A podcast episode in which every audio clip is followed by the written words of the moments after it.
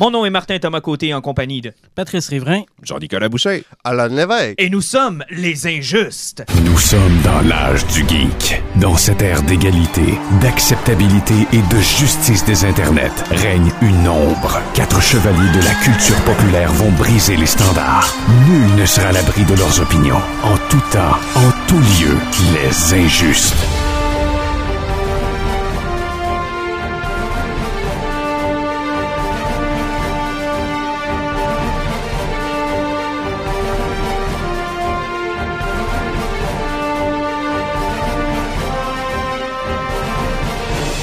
Messieurs, bonsoir. Salut. Bonsoir. Bonsoir.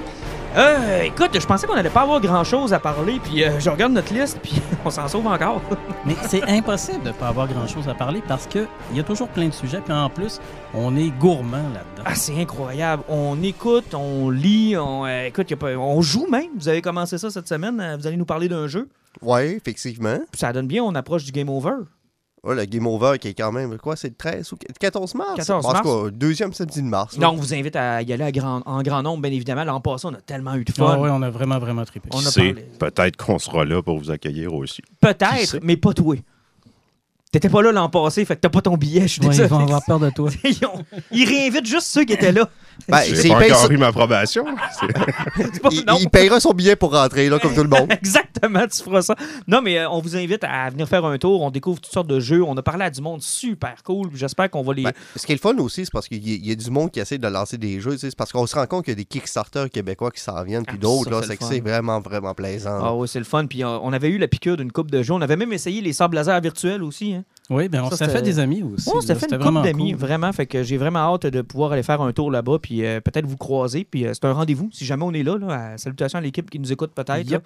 On veut être là. Puis sinon, ben, on ira en, on ira en Ben, tant que client. on devrait être là quand même. Normalement, on devrait être là. On, va- Sinon, on va, on va être dans le parking du Montagnet. Là, vous viendrez nous voir. on fera notre salon parallèle dans lequel on joue au Monopoly puis à Destin. Je peux-tu me faire un cosplay de Jeff Lobby? Ah, euh, Ah, Ben, tu peux. là. Juste personne qui va venir te parler. Il y a juste, il a personne qui sait. si vous le cherchez, là, il va être en dessous de mon char. Je vais être parqué dessus. Allez, on commence avec une coupe de Flash News. Euh, D'abord, euh, série animée qui est, c'est sorti de nulle part. Ça, Alan, d'habitude, t'es notre gars qui nous euh, voit des choses sur le radar 20 mois à l'avance. Mais Transformer, du côté de Netflix, c'est arrivé un matin comme pouf demain. Il y en avait déjà parlé l'année, ça fait presque un an. Mais sauf que tu sais, c'est c'est à peu près comme n'importe quel projet de Netflix qui en parle, puis après ça tombe dans le Noah total. Mais moi, j'aime ça parce que c'est souvent des surprises Netflix. là, comme, tu sais, Dracula, on l'a su quasiment euh, une semaine avant que ça sorte. Euh, Lock and Key, euh, Ben, en fait, pas eu une grosse pré-promotion. Lock and. Key, c'était quand même prévu depuis un bout. Ah ouais, je, Ouais. je, je l'avais Puis je te dirais, Dracula, ça fait un moment aussi, mais je pense que tu n'avais pas catché que ça serait sur Netflix. fait que toi, tu l'as appris à la dernière minute quand on te l'a rappelé. fait, mais non, les, la les clé, gens euh, qui avaient écouté comme faux savaient depuis quelques mois là, que ça arrivait. Normalement, je te, je, te, je te rabrouerais, mais je vais faire pire que ça. Je vais me caler encore plus parce que je pensais que c'était deux séries différentes. je pensais, qu'il y en avait une sur BBC, puis qu'il y en avait une sur Netflix, puis que les deux étaient en compétition. Puis là, je me suis rendu compte que c'était la même, OK? Mais ça, c'est moi, tu sais. Mais Transformers, je l'avais pas vu venir, puis euh, on a regardé la bande-annonce, puis euh, c'est sûr qu'il faut être un tripeux de, de- de- Ça va avec ton micro, euh, Alan? T'as avoir de la misère. Ah, Il y a de l'air et de mou un peu du bout. Ouais, mais tu- t'as-tu pensé à juste, genre, Ouais, je- Tourner à la vis? J'ai serré à la vis, mais. ça, euh, ça, ça fonctionne pas? Bout du bout, c'est Et la vie. Et c'est viril, c'est viril ce que je suis en train de voir là. je pense qu'il faudra que je le mette un peu dans ma bouche pour le durcir, je sais pas, là, mais. On a des problèmes de micro, on s'excuse. hein. Oh, Avant ça, on était dans le garde-robe de Kick, là, à cette heure, hein, on est dans ma chambre avec des choses dans la bouche. C'est, hein, Mais euh, parler de Transformers, parce que. Transformers. on, on- on va se ramener un petit peu. Oui! Euh, Il, avait parlé du fait que ça allait être une trilogie. Moi, je pensais que ça ressemblait plus au Godzilla que moi et puis Pat, on vous a Ouais, déjà parlé. Tu sais, oui, qu'il oui. était trois films d'une heure et vingt chaque. Sauf que finalement, plutôt qu'aller sur trois films, ils sont allés sur trois mini-séries de six numéros avec des épisodes de 22 minutes. Et là, on recommence. Hein. J'ai pas l'impression que ça a un rapport avec la série d'IDW. ou, euh, Ce qui est le fun, c'est parce que si vous avez joué au jeu de Xbox et de PlayStation 3 qui avait eu une couple d'années, c'était le War of Cybertron. C'est que Oui. c'est vraiment les origines. C'est quand la guerre civile part sur Cybertron. Donc, tu as un Optimus Prime puis un Megatron qui ont deux faction. Ils ont deux visions différentes de comment sauver Cybertron, puis les deux qui courent pour avoir leur Spark. Écoute, moi, la dernière fois que j'ai lu du stock de Transformers, Pat, c'était dans ta boutique avec. Ouais. euh, c'était Dreamwave à l'époque qui avait ça. Puis ça a été racheté, je pense, par euh, IDW. IDW, c'est à l'époque de Pat Lee, là. Dreamwave. Oui, oui, exactement. Puis c'est la fameuse fois euh, où on est euh, rentré, toi puis moi, Ouais. dans Patli. Non, non, non, rectification. T'as plaqué Patli. et Je marchais à côté de toi. Moi, mon souvenir de ça, mon souvenir restera toujours comme, je dirais toujours, hey, le prochain numéro, Optimus Prime revient à la vie, enfin, depuis le film qui est mort, il ramène à la vie, et le numéro, on n'a jamais vu. Ils, ils Ah, ont fait ouais. 20 avant. Ouais. Parce que c'était Generation. euh, c'était, comment ça s'appelait C'était déjà? G1. C'était G1. Ouais, G1. Mais c'était très bon, ça, cette série-là, chez Dreamwave, en mais passant. les dessinateurs qu'il y avait là-dessus, c'était mon Ah, gars. c'était tout. Écoute, je pense qu'il y a encore des gens qui n'ont pas été payés là, avec la grosse faillite qu'il y avait eu avec cette affaire-là. Puis Patli, là, qui était. Ah, Patli était, était devenu un vilain dans cette histoire-là. Ouais, je fait, pense là. que c'était sauvé avec sa Ferrari. Ah, ça avait aucun bon Ouais, sens. aucune idée, mais c'est ça, c'est autre le fun, c'est que peut-être on va avoir une, ver- une version différente parce que aussi on n'entendra pas parler d'Omega Pack, ça fait que le monde qui comprenne de quoi que je parle, ils- Mhm. ils, vont savoir si on, les autres on s'en sert. Ben, Il n'y aura pas d'humains. Ça, c'est une autre bonne nouvelle. là. Ça fait mieux. qu'au moins Optimus Prime commencera pas en tant que libraire moron qui devient trop fort pour rien plus tard, puis on sait pas minute, pourquoi. Hein? que contre on- les libraires? Ben oui, hein, t'as peu, là. Mais c'est vrai, Optimus Prime est un libraire. Ouais. Omega Pack, c'est un libraire. Sauf que la patente, c'est qu'une fois que tu dis que c'est la guerre sur Cybertron, puis que normalement, ils obtiennent leur véhicule juste en scannant des véhicules sur Terre, comment ça se fait qu'ils se transforment en truck sur Cybertron? Tu veux-tu avoir tes hosties de joie, ben t'es veux pas. C'est un hostie de bon point, ça. Exact. Mais moi, je viens à peine de regarder la bande-annonce pendant que euh, tantôt Mhm. on jasait. Et euh, j'ai quand même un certain hype. là. J'ai hâte de voir si c'était une bande-annonce achevée ou parce que euh, il y a comme un léger saccadement au niveau de certains des mouvements. Ouais, là, mais la- la- la- la- la- l'animation- le style d'animation est un peu spécial. la, la- la- la bouche. Là. Ça dépend. Mais sinon, euh, écoute, moi j'ai un hype. Ben, c'est parce que le style d'animation, des fois, ça fit bien. C'est parce que tu sais qu'on a écouté Godzilla, c'était quand Mhm. même correct, mais des fois, ça chie un peu. Euh, quand tu écoutais la série Ultraman, Ouais, ouais, ouais. les séquences d'action, là, c'était fluide, mais tu sais, Mhm. il y avait des imperfections, mais le style Transformer cartoon en 3D de main, on dirait que c'est fait pour ça. Puis oubliez pas une chose aussi, c'est qu'on va aller accrocher une nouvelle génération à Transformers. là. Des, je- des jeunes, des flots qui trippent beaucoup sur Netflix. La série va leur être proposée quand ils vont ouvrir leur menu. Ils vont tomber là-dessus, puis ils risquent de faire un maudit beau voyage. Personnellement, si vous avez Netflix présentement, il y a une série qui, là, qui est sur deux saisons avec un film là, sur euh, des espèces de beasts, quelque chose de Mhm. Transformers. Si vous avez là, 4 heures achetées, là, écoutez ça, c'est tellement, mais tellement bon. là. En passant, c'est mardi, euh, pour ceux qui nous écoutent dimanche, là, c'est mardi que le premier film de Pokémon sort en, en CGI là, sur Netflix. Ouais, le, de le voir ça, remake de Pokémon 1. Ouais, le remake de, de Mewtwo. Pokémon? Oui, tu sais, Ah le ouais, premier film là, Ah avec ouais. Mewtwo. euh, écoute, Ben, c'est un Ben, souvenir de cas, les, les- critiques qui ont sorti jusqu'à là, c'est assez désastreux, mais c'est pas grave. Ah, c'est Peut-être l'effet nostalgique doit être le fun. C'est le même film, Alan. Ça Ouais, peut pas- moi, si, vous avez aimé, si vous avez aimé le premier film, J'ai pas- adoré le premier film. Bon, fait que. Les gens disaient ça du Hey! Roi Lion aussi. T'es qui, toi? Je suis le gars qui aime pas beaucoup les Transformers. hey, fais-moi pas de ça de même, toi, sacrément. T'es qui, toi? non, mais c'était. Moi, tu sais, honnêtement, si t'as aimé le premier film, je vois pas pourquoi t'aimerais pas le remake. Il était pas bon le premier film. Ben, c'était correct, là. Bon, Je c'est m'en correct. souviens La, même pas, la série était meilleure. Ouais, mais Bon. tu sais, c'est du nostalgie. J'ai aucun souvenir de ni le premier film, ni la série. Et je savais même pas de quoi vous parliez tantôt. L'important, là, c'est que moi, puis ça, là, c'est un Toi point. ton gars. Euh, ouais, moi, mon gars, mais à toute une nouvelle génération qui tombe sur ces affaires-là, tu sais. Moi, quand, quand on est des injustes, on est là pour faire découvrir des choses au monde. Puis moi, chaque porte d'entrée dans notre univers qui se présente à des flots, je salue ça Exact. énormément. Tu sais, euh, Transformers, c'est un super bon coup. Euh, Pokémon, c'est un bon coup. Euh, le film de Sonic, c'est un bon coup. Exact, on en Et, reparlera tantôt. euh, Je vais prendre un deux secondes, faire Ouais, un ouais. petit lien parce que moi, j'aime pas ça Transformers, mais du même coup, on a eu une bande-annonce aussi pour une série animée sur Netflix cette semaine, la troisième saison de Castlevania. Les Ah, gens se oui. plaignent constamment qu'il n'y a pas de bonnes adaptations de jeux vidéo qui se font. Ça, c'en est une qui est Ça, vraiment, vraiment géniale.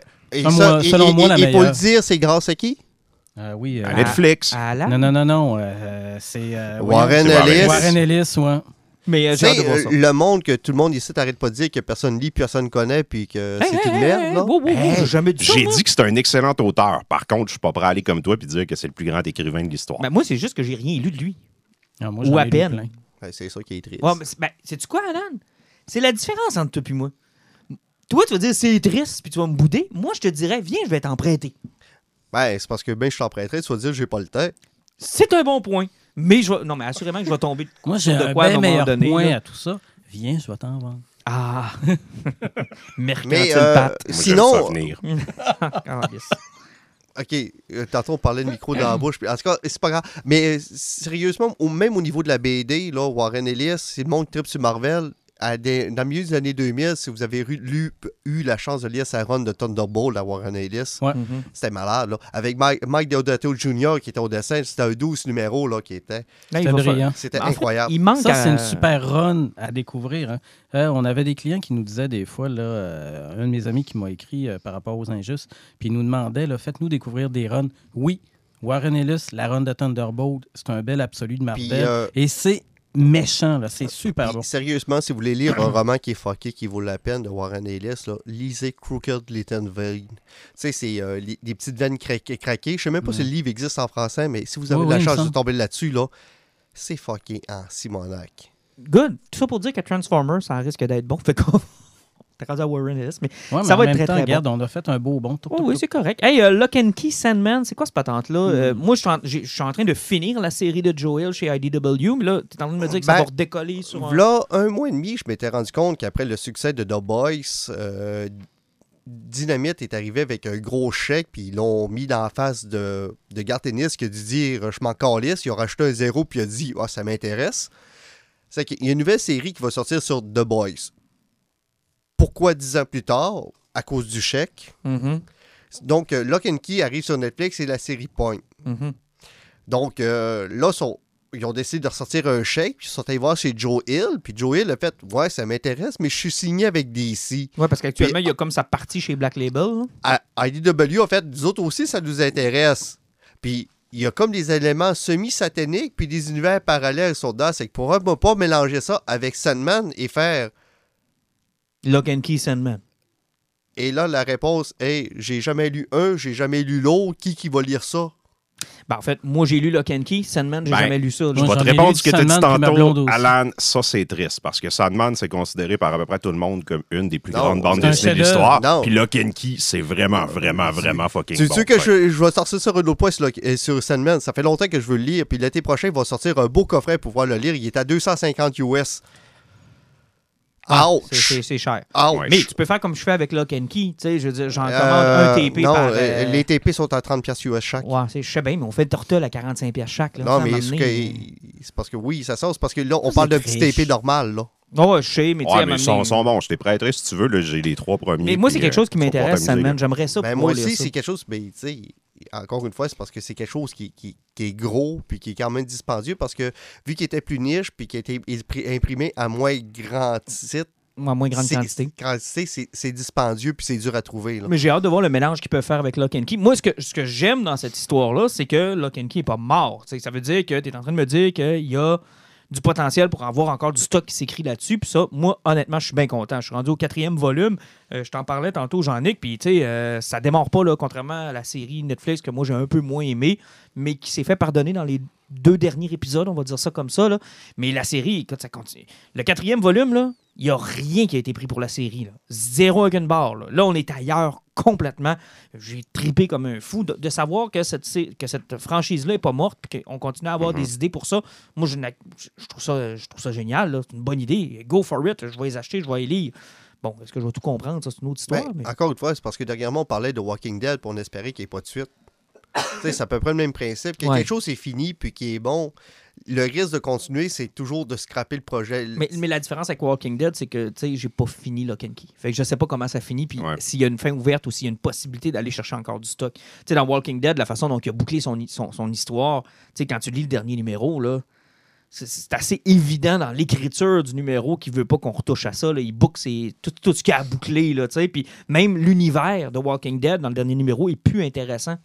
Il y a quasiment plus de zombies. Ouais. Tout le monde est redevenu. tu sais, La série qui suivrait ça, elle raconterait quoi? Il a mis les clés dans la porte. C'est- le, même pré- le, le même principe avec Lindelof avec son Watchmen.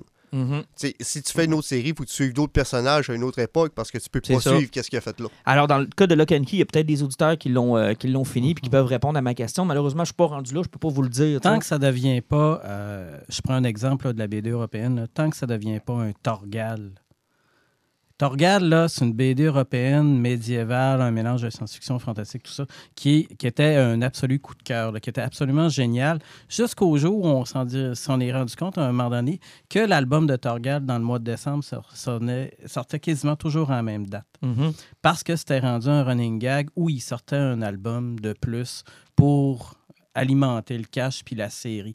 Jusqu'au moment donné où ils ont fait une ou deux, trois séries parallèles et ça continue encore de sortir et ça continue toujours et toujours et toujours de se diluer. C'est ça le problème. C'est des fois, à un moment donné, ils sont tellement gourmands ou l'éditeur est tellement euh, violemment accroché sur le bureau en disant fais-en d'autres, fais-en d'autres, fais-en d'autres, que ça finit par être une roue qui tourne. Puis c'est c'est dommage. c'est vicieux. De mémoire, ça fait combien de temps que c'est publié, Torgal? Parce que j'ai été genre 9 ans en librairie, puis j'ai vu 9 Torgal sortir, comme tu dis, Ben, par euh, année. Torgal, euh, c'est sorti, je pense que ça a commencé dans les années 70. Je vais vous vérifier. Oh boy. Ouch. En tout cas, mais euh, effectivement, regarde, on a une curiosité. Disons qu'on va lever un drapeau jaune, qu'on a une curiosité de voir où est-ce que ça s'en va. J'ai hâte, euh, moi, de peut-être. Je sais pas si je vais le suivre. tu sais, moi, il me manque toute la partie Sandman comme toi, Alan. Fait que, tu sais, rendu là. Puis toi, en plus, il te manque le Lock and Key. là. Tu devrais partir avec le premier tantôt. C'est bon. Ah, je, ce sera pas honte. je vais peut-être me commander le 250$ piastres US. là, je- Ah, de Sandman, tu parles? Ah, Ok, ouais. ouais, mais je te parle de Lock and Key. Tu devrais peut-être l'essayer. Sérieusement, Mars j'ai- 1977. Ah, Merci. Aïe, aïe. Ah, là, c'est plus vieux que moi. Ça, c'est rare. ça. Mais c'est pas plus vieux que Pat, par exemple. Oh, mais maudit. Ça, c'est correct. L'important, c'est que ça soit pas plus vieux que Pat. Moi, c'est mon, c'est mon gauge. Ah, Pat, c'est lui qui a brûlé la, la librairie d'Alexandrie. Hein? Mais Pat est le seul. Ouais, mais Pat, c'est le seul gars qui Il a gardé le savoir-là pour Ouais, mais- lui. oui. Ah, c'est lui qui a crissé le feu. Il l'a lu. il il a pris mille il ans pour le lire, puis après, il l'a brûlé.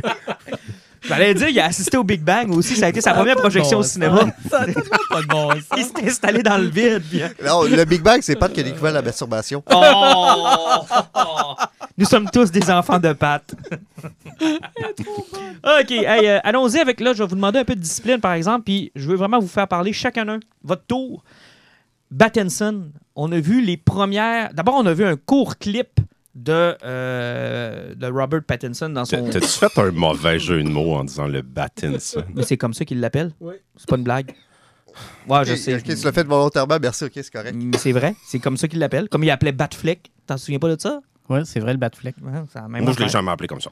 Bon, my gars, tant mieux pour toi. tu Il l'appelait pas Batflop, lui? aussi. Ok. Ah, mais ah, d'ailleurs, on en reviendra un peu, mais juste avant, ils ont euh, présenté une petite vidéo avec une musique en passant qui pourrait être bien la musique originale du film parce que c'est le compositeur qui a confirmé que c'est lui qui l'avait Ouais, fait. On l'a vu, on voyait pas super bien, mais c'était nos premières images. Mais cette semaine, il y a des paparazzis qui ont réussi à pogner les images du stuntman, donc du cascadeur, en costume au complet sur sa moto. Je veux avoir vos impressions. Chacun votre tour. Je vais commencer avec Jean-Nic parce qu'on ne l'entend pas beaucoup. Tu as vu les photos? Qu'est-ce que tu en as pensé? Moi, j'ai trouvé ça bien. C'était à l'image de ce qu'on avait vu avant. Par contre, gros bémol, c'est des photos qui ont été prises par un photographe amateur sur le set. Tu sais, je veux dire, sur le costume, on voit pas de cap. C'est-tu parce qu'ils vont la rajouter en post-prod? C'est-tu parce qu'il n'y en a pas quand il est la moto? Tu sais, il faut pas oublier que ce genre de photos-là, il n'y a pas eu encore de traitement cinéma qui ont été mis à l'image. Donc, le résultat qu'on va avoir quand on va écouter le film va être probablement bien différent de ce qu'on voit en ce moment d'un coup, tout ça est dit. Moi, j'aime le look du costume, mais tu sais, c'est pas. C'est pas le look de l'armure du costume qui va faire que le film va être bien ou non, selon moi. Fait que, tu sais, je trouve ça cool, ça m'excite pour le film, mais au final, c'est quelque chose que je trouve un peu banal dans mon appréciation. Bat? Euh, au moi- lieu de Pat? Batrice. Patrice. OK, donc, euh, OK, Martin. Fait que moi, j'aime bien le look. Je trouve ça intéressant. J'aime aussi là, les, les spéculations sur euh, le fait que son, euh, son, Son logo, logo. ça ressemble effectivement au- à, à des morceaux de, de fusil.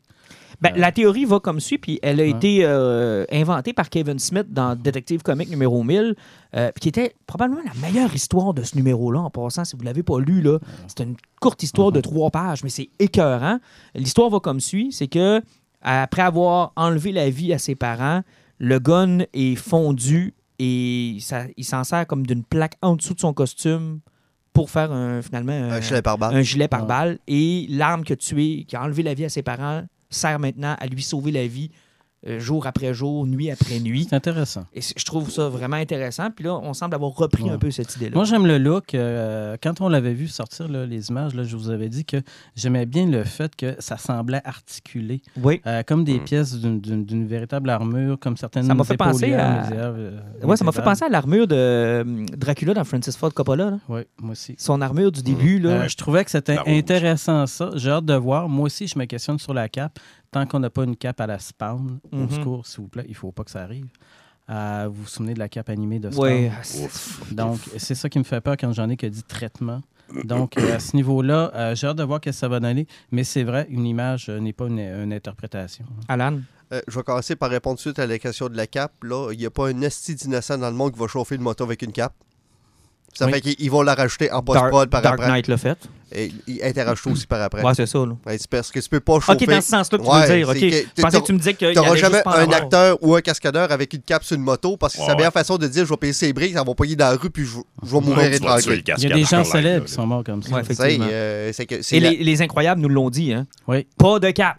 Pas de Oui, cap. la petite madame Ouais. qui faisait les costumes disait Ça pas pogne, des réacteurs d'avion, puis que tu pars de la cabine de, de téléphone, tu t'étrangles aussi. Exactement. Pas de Ben, cap. que tu peux pas avoir de cap là. De, un, en- de deux au plus, c'est un cascadeur. Mhm. C'est que malheureusement, oui, on trouvait que le chin, la mâchoire fitait. On espère que Robin Pattinson va avoir. euh, ben, Robin Pattinson. Robert. Robert. Il donne un petit surnom. Ben oui, hein? Il l'appelle Pattinson. Robbie. Il l'appelle Robin. Robin Pattinson. Oh, ben. On voit quel poster qu'il y a chez vous, Alan. Ah, ah, Là, c'est parce qu'il va devenir aussi. Il va faire Dick Grayson aussi. Mm. il va faire du métaxique. Ah, mais.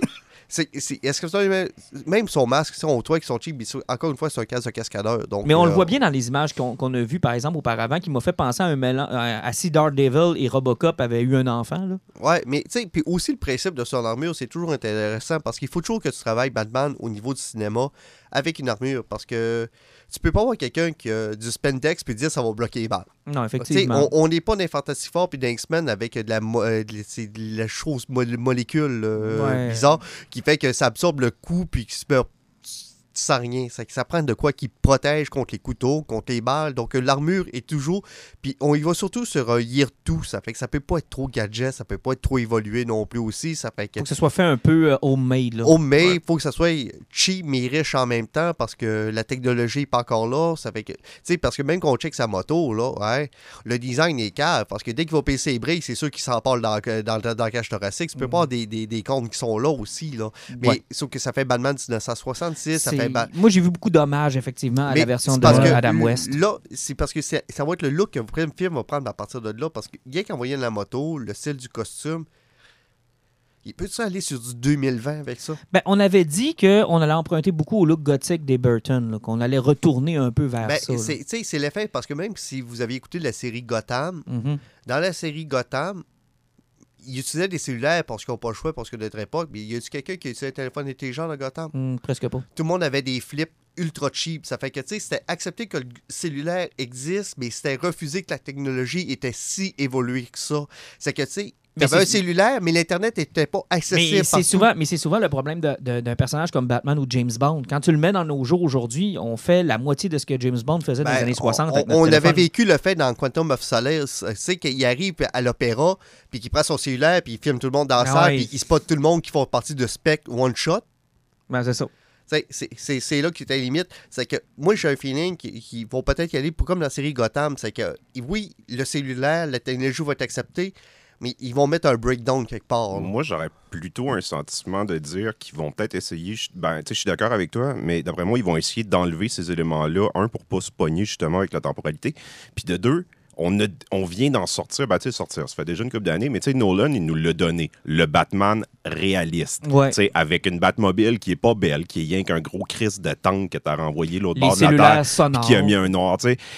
Genre, il- l'a fait, là, le côté. On, c'est pas supposé être beau, c'est rien que supposé être fonctionnel. Moi, je suis prêt, puis j'espère que Matt Reeves se dirige là-dedans, dans un Batman qui est cool, qui est drôle, qui est le, ben, drôle, qui est le fun, dans le fond. Ouais, Puis on qui est va se rapprocher de l'univers euh, de roman- Burton. tu sais, Un peu plus ça. romancé. Là. Je vais pas écouter Batman pour savoir qu'est-ce qui arriverait si un vrai gars décidait de mettre un costume de chauve-souris et combattre le crime. Tu vois, moi, je l'ai vu le costume, puis ben, moi, j'ai un- je comprends les explications pourquoi ça, ça prend une armure, mais je suis encore déçu qu'on soit encore obligé d'être dans le caoutchouc dans l'armure. Moi, honnêtement, c'est ce que j'aimais beaucoup de Ben Affleck et de son costume, que je trouvais qu'il fonctionnait bien. Euh, moi, la scène de bataille, quand il rentre dans le- l'espèce de, de- d'usine désaffectée dans Batman vs Superman, pour moi, c'était l'une des batailles de Batman les, Ouais, mieux- les mais, plus euh, réussies. Encore une fois, t'as-tu vu la grosseur que Ben Affleck avait Ah, pour faire ce c'était- il film-là? était bulk, là, il était gros. euh, excuse-moi, était- euh, Pattinson n'aurait jamais réussi à pogner cette grosseur-là. Impossible. Puis moi, je- ça me plaisait beaucoup ce costume-là. Mais Beaucoup, encore beaucoup, là, c'est deux itérations. Ben Affleck, là-dedans, joue un Batman aigri qui est en fin de carrière. Pattinson va jouer ce qui semble plus être un jeune Batman en début de carrière. Donc, c'est normal qu'il n'ait pas le même physique et la même Puis- tolérance. mais tu sais, moi, l'armure, ça me gosse. Je la trouve belle. Je trouve qu'elle a beaucoup d'éléments qui sont intéressants. Le petit collet, là. euh, Ben, le la- collet à la Sean Murphy, oh, ben, Ouais. la Magnolia, euh, Gaslight, euh, Ba- Batman by Gaslight. c'était le temps parce que ça arrête tous les problèmes de mouvement de la tête. Effectivement, ça, je trouve ça correct. J'ai hâte de voir la cape parce que moi, comme vous, la cape est un élément très important de, de Batman. Si tu as une cape plus courte, plus comme Superman, c'est moins cool. Si tu as comme Spawn puis qu'elle est, est indéfinie puis qu'elle est là juste pour l'esthétique, ça peut être intéressant. Ben, tout dépend. là. C'est parce que Nolan euh, a créé la, cape parfaite, puis je pense que plus personne ne peut sortir de là. Mais encore une fois, moi, je suis prêt à sortir. Moi, je suis un peu comme Jean-Nic. Je suis prêt à sortir de là. Non, mais la cape, qui... c'est parce que Batman utilise toujours sa cape comme un glider. Oui, Nolan avait la meilleure façon d'en faire un glider. oui. Mais encore une fois, moi, je suis prêt à ce que ce soit pas tant réaliste puis que ce soit un peu plus farfelu. Tu sais, je veux dire, quand tu regardes, le, quand tu regardes Batman The Animated Series, par exemple, le coudon de la corde, il y en a en crise, là. Ouais, c'est juste, ça marche euh, juste Tu pas, veux retourner à Batman Return avec son deltaplane? Ah oui, Non. absolument. Ah, Ah oui! Ah oui! Je pense Mais, que euh, personne ne va aller là. hein. Mais tu sais, moi, je l'ai trouvé intéressant. Moi, c'est puis c'est- c'est surtout une question de mâchoire dans ma tête, Batman. Tu sais, moi, j'ai toujours reproché, j'ai toujours trouvé que les trois films de Nolan étaient les meilleurs films de Batman avec le Batman le moins beau. Ah, Il est bon, mais il est pas beau. Il n'y a pas de mâchoire. Il y a pas de mâchoire. qu'il fasse un casque qui enveloppe la face pour le fitter. Le costume est laid, je l'ai jamais trouvé beau, même dans Dark Knight, j'ai bien de la difficulté avec le costume. Fait que déjà que j'aime beaucoup mieux le costume qu'on a vu là, pour ce qu'on a comme élément, déjà je suis un peu plus rassuré. J'aime les petites oreilles, j'aime ça, je trouve ça cool. La, la- la moto, je trouve ça cool. J'ai vraiment un hype euh, de voir comment ça va s'arranger. Puis on a vu des citrouilles sur le lieu de tournage, ce qui laisse encore des indices? Sur est-ce qu'on est en train de voir un peu de long Halloween. Euh, Ben, tu sais, Ouais. c'est parce qu'il y a le Riddler, le pingouin puis Catwoman de, Ouais. de confirmer. Donc, que, euh, euh, on il- s'en va-tu vers ça? J'ai hâte de voir. Bref, euh, sur notre euh, page Facebook, vous allez tout voir ça. Mais euh, tu seras pas, avant de, de finir ça, parce qu'on parlait de Matt Reeves tantôt, là, Mhm. ouais, je, je viens juste de penser à ça. Le fait que Disney décide de lancer encore des films de la planète des Ah, singes, puis ils ont refusé le fait que de dire que c'était des reboots. Est-ce qu'on va avoir des suites des films de Matt Reeves? Je sais pas, mais ça s'est pas essoufflé ça avec le troisième. J'ai Ah, pas de temps. moi, j'en ben, veux encore. Le, ouais, le troisième, c'est lui qui a eu genre les meilleures critiques d'un Ah, d'un ouais. trois. ouais. Ouais, ouais, effectivement. Il était, parce que le deuxième était plus action, puis le troisième était plus intelligent, puis il y en avait plus qu'est-ce qu'était la planète des singes avec des humains par la suite.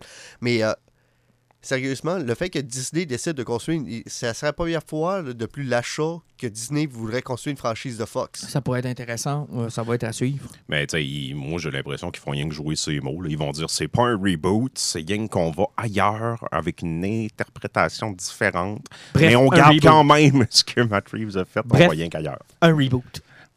Ça ressemble à ça. Hey, euh, Star Wars Luminous, c'est quoi ça? Ouais.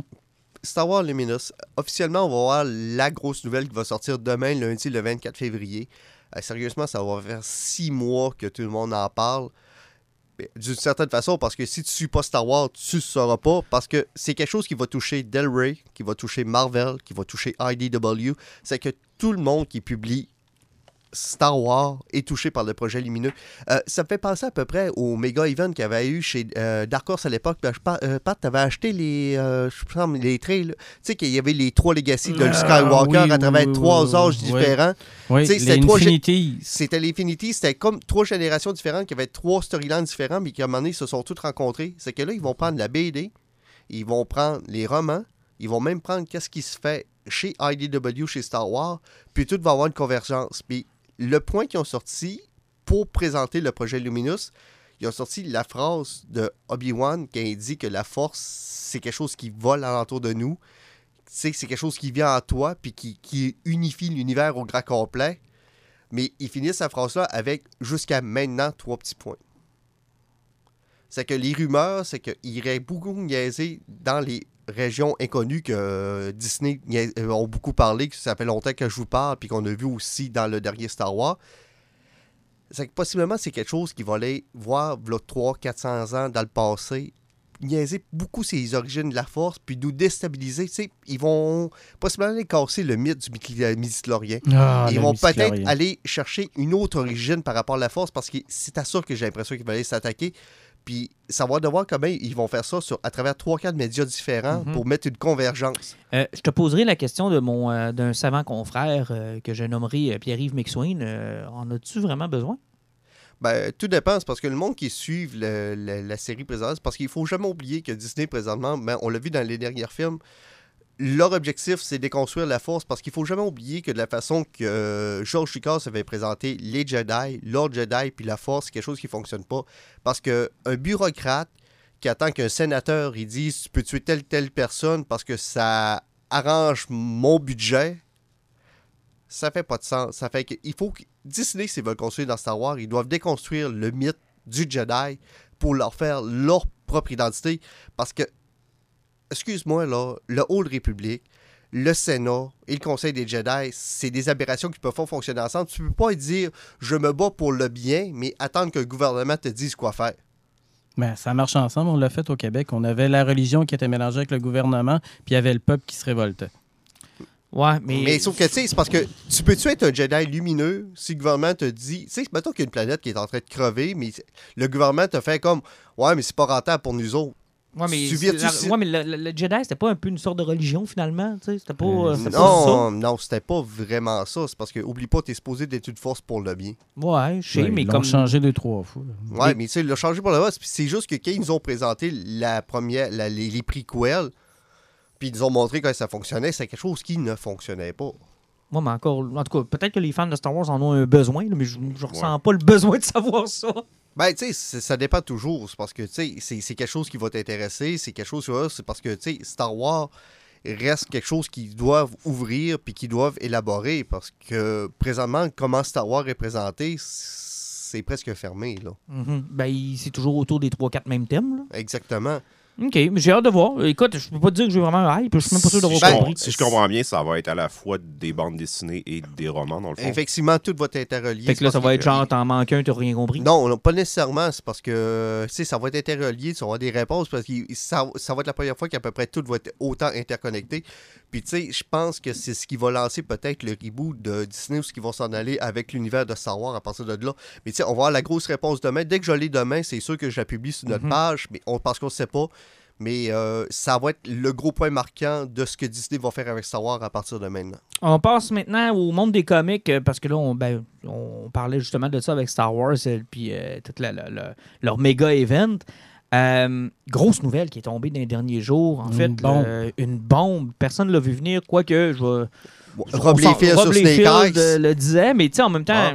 quand, une fois que tu sais la nouvelle, tu, tu- tu- tu mets les pièces en place, puis tu dis, ouais, finalement, c'était peut-être plus évident qu'on le croyait. Dan Didio, qui finalement est le co-publisher euh, de DC Comics avec Jim Lee.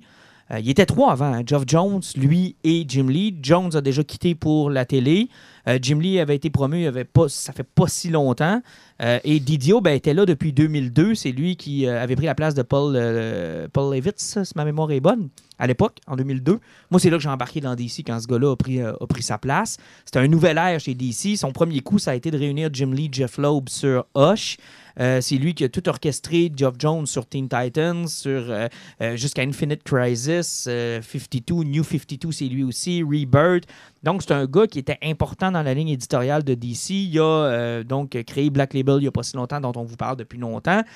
Et c'est un gars qui, au moment où on vous parle, n'est plus là. S'est fait sacré dehors, a quitté, c'est plus ou moins sûr. Euh, On n'a pas encore la, la réponse, n'a pas de réponse. officielle de, de DC. Ils ne se sont pas prononcés. Tout ce qu'on sait, c'est effecti- effectivement qu'il plus n'est plus à l'emploi de Donc, DC depuis Tout vendredi. ce qu'on sait maintenant, c'est que Jim Lee se retrouve seul comme publisher, donc comme éditeur, comme euh, la ligne de pensée maintenant de DC Comics, c'est lui qui l'a entre les mains. Est-ce qu'on va euh, mettre quelqu'un d'autre là? Est-ce qu'on va rapatrier des gens? Euh, Qu'est-ce que ça veut dire pour l'avenir de DC? C'est- plus qu'incertain. Tu sais, Il faut, il faut ajouter un élément qui, qui est important à mettre là-dessus, c'est qu'il ne faut pas oublier l'achat récent de ITT sur Warner, Effectivement, la compagnie de téléphone. la compagnie de téléphone qui a acheté Warner il n'y a pas si longtemps que ça. Puis qu'on on parle de DC que des deux dernières années était 18% en bas de Marvel sur les, sur les ventes. C'est qu'on parlait de 16 à 18 points de moins que Marvel dans les deux dernières années. Une nouvelle compagnie qui court après de cash, pas rien qu'un peu, qui vient d'acheter ça avec des, un rendement qui est catastrophique. Mais ils font quand même le chemin inverse de chez Marvel où, au contraire, chez Disney, on a acquis une boîte qui allait pas plus bien. Là. Oui, sont- les ventes sont au-dessus de chez DC Comics, mais ça va pas mieux chez Marvel. Là. Ouais, c'est parce que chez Marvel, c'est parce qu'il y a un plan de redressement. C'est parce que tu as sur le Marvel, faut jamais que tu oublies que quand Disney l'a ramassé, il y a eu un plan de redressement qui était bizarre. Parce que le, tout ce qui était sur le- l'espèce de relaunch où ce que chaque héros était rendu un sexe différent ou d'une couleur différente qui a à moitié marché. Euh, ou- oublie pas que Marvel a eu des années de misère aussi, Bon, oui. jusqu'au temps qu'il soit rendu là. Parce Mais je veux dire, quand Disney a acheté Marvel, il voulait pas, il voulait pas de la machine à publier des revues. Il voulait les personnages. qu'il Ouais. voulait les personnages, effectivement. C'est ça puis- qu'il voulait. Là. Puis une, une des choses qu'ils avaient aidé, c'est parce qu'ils se réappropriaient des, des, des, des- des- propriétés qui étaient de Dark Horse. Ils ont pu relancer Star Wars en même temps. C'est que même sur l'univers Marvel allait mal, le Star Wars à l'époque allait vraiment bien. Mais qu'est-ce que ça veut dire pour le, le futur de DC? Parce que, tu sais, c'est le chemin à l'envers. S'ils se débarrassent de DC ou si on met la clé dans la porte, c'est les rumeurs que, t'avais- que tu nous rapportais tout à l'heure. Ce que ça peut vouloir dire, c'est que, en tout cas, ça augure pas très bien pour DC. On va attendre de voir qu'est-ce qu'ils vont annoncer cette semaine là, comme euh, décision d'affaires, mais ça commence à se discuter beaucoup qu'il pourrait y avoir des, des grands remaniements qui pourraient amener même jusqu'à la disparition de DC, là, carrément. Dans le fond, ils feraient ce que Marvel ont fait au début des années 90. euh, au lieu, euh, pour éviter la faillite, dans le fond, ils se sont mis à franchiser le personnage et à les vendre à certains studios Ça, ça pour les droits d'adaptation. Ben, ben oui et non, parce qu'ils ont eu de la misère à se relever. Par contre, il y a beaucoup de films qui ont eu un certain succès. On pense à Blade ou Spider-Man, par exemple, X-Men. qui, tu sais, qui, ont, qui ont donné un certain succès. Puis tu sais, veux, veux pas, quand, quand le film va bien au box-office, souvent, ça rafraîchit un petit peu la bande dessinée, ça, ça aide un petit Mais- peu. Fait que Marvel, ça ça les a pas sauvés, mais ça les a permis, ça les a permis de rester à flot. Puis oubliez-le pas, là, quand ils ont sorti le film Iron Man, le studio de, de- de cinéma. Marvel, il était à deux doigts de faire faillite. Et si ce film-là ne fonctionnait pas, Marvel mettait les clés dans le Ah, oui. C'était la fin. C'était Et le film a été un méga succès. Ils ont, tu sais, là, ça, ça a permis de, un, rester à flot, mais devenir une société de méga production cinématographique. Ils ont bien géré leur univers. Puis autant je les aime pas, autant ils ont fait ça de main de maître. Mais le DC dans la situation Ben, inverse. c'est parce qu'ils ont fait faillite plus souvent Non. que DC. DC n'a jamais fait ils ont faillite. fait faillite deux, c'est- trois C'est fois. parce que moi, j'accepte son point de vue, mais d'un autre côté, j'ai un argument qui fait que ça n'a pas de sens. Comment veux-tu lancer un service de streaming HBO Max en voulant dire que tu vas te débarrasser de tes personnages à DC qui peuvent être au niveau de tes séries TV une des plus grosses vaches à? Ben, c'est pour une clientèle qui est plus niche. HBO n'a jamais eu besoin des trucs de Warner et de DC. Puis, tu sais, Warner, probablement que ça leur ferait mal de perdre les droits là-dessus, dépendamment du chèque qu'ils vont recevoir, mais ils vont être capables de créer du contenu quand même sans ces super-héros-là. là. Ça, c'est le côté où DC et Marvel s'affrontent, mais en tant que tel, tu sais, je veux dire, Amazon Prime, Netflix, ils n'ont pas de contrat avec des grandes séries Ouais, de, mais de super vi- de, de- de super-héros, puis ils s'en portent très bien. tu vends-tu tes héros à un compétiteur d'une guerre de streaming? Mais Ben, ça, en fait, quand t'as pas le choix, quand t'es plus c'est ça, capable de vivre, tu vends. Le problème, c'est- ça, c'est qu'est-ce qui a de la valeur actuellement chez DC. Ouais, mais Ouais. C'est plus ça, à peu près tout a de la valeur, c'est juste une question des, des- de- Ben, tout a de la valeur. Parce qu'en fait, ils se ramassent dans une situation où les personnages, tu sais, qu'on pense aux plus gros, là, Wonder Woman, Superman, Batman, ont du gros capital. C'est des personnages qui valent beaucoup. Mais en tant que tel, si toi, tu n'es plus capable de publier, tu n'es plus capable de payer ton monde pour rendre ça équitable, tu sais, et probablement qu'ils sont capables de faire encore une décennie, là, bien correct avec ça. Mais Alan l'a dit tantôt, il y a Warner qui est au-dessus, puis au-dessus de Warner, t'es AT&T. Puis au final, eux autres, là, c'est des actionnaires, puis ce qu'ils veulent voir, c'est des ventes positives. Avec les films, Joker a bien fonctionné, mais ça a super mal été pour Birds of Prey. Puis on a eu Shazam qui n'a pas eu un, un gros succès non plus. Donc au niveau des films, ils ont de la misère à se défendre présentement. Puis je peux comprendre AT&T de dire, ben c'est pas grave, on va les vendre à la pièce. Ça, Vous n'êtes pas capable de faire votre univers tout ensemble. L'affaire, pour avoir, pour avoir été dans une grosse transaction comme celle-là, l'affaire, c'est que tu as deux façons de voir ce genre de business-là. Soit tu gardes une partie de ta- une division qui perd de l'argent parce qu'elle t'apporte quelque chose qui, à long terme, va finir par te donner de l'argent ou une crédibilité ou te permet d'occuper un champ puis de dire, regarde, il n'y a pas personne d'autre qui va venir m'écœurer. Exemple, là, on regarde Rio Tinto, là, leur division aluminium, c'est une catastrophe, là. mais ils la gardent. Pourquoi? Parce qu'ils ont espoir qu'à un moment donné, quand ça va repogner, ça sera le temps de vendre ou encore, ils Ils sont vont pas les reconstruire une usine. ils vont sais, ils la gardent. Tu sais, chez Disney, là, Marvel, là, c'est pas. euh, ça lui rapporte la pas une scène. La publication, bande là, c'est- dessinée, non. Mais ils ont réussi à la rentabiliser dans les films, puis ils ont réussi à la, à la rentabiliser dans les séries télé, puis chez Star ça. Wars. Mais- puis bon. Puis, tu sais, encore une fois, c'est parce que là, on évite le gros problème. Tu sais, en parlant de Dan Didio et autres, c'est que tu as parlé du New 52 et tout, parce qu'à partir du New 52 et du Rebirth, la fréquence des reboots, Oui, puis le- les, les retards dans les, retards, nombreuses séries. séries, parce que même dernièrement, on vous a parlé beaucoup du Black Label, on vous parlait des mois qui nous ont ruinés, parce que, tu sais, autres, on précommande les comics aux trois mois, c'est qu'on est comme pogné avec un pattern, mais le monde qui se présente sans abonnement dans leur comic book shop à acheter de quoi, s'ils ont six Black Label qui sortent le même mois, ils vont sélectionner. Pat, t'es dans le monde du livre, t'es dans le monde des, des éditeurs, t'es as fréquenté, t'as eu une boutique. De voir en 2020 d'ici dans des problèmes comme ça, c'est-tu quelque chose qu'on pouvait prévoir ou qu'est-ce que t'en penses? Je Ben, a t'entends pas, je veux t'entendre. Ben, l'affaire, c'est qu'on a déjà vu Marvel dans une situation pire que ça. Donc, ce qu'il faudrait qu'on sache, c'est quoi la situation vraiment Exact. actuelle de DC. Parce que s'ils servent. Parce qu'on voit qu'est-ce que Disney fait avec Marvel en ce moment. Là. Marvel, c'est une vache à lait. Mhm. C'est comme.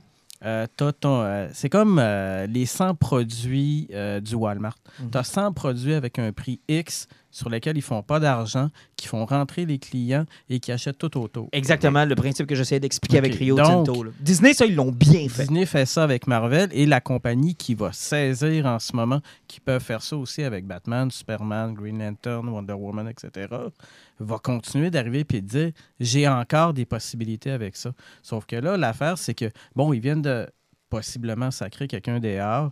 Jim Lee, méga turbo éditeur tout seul.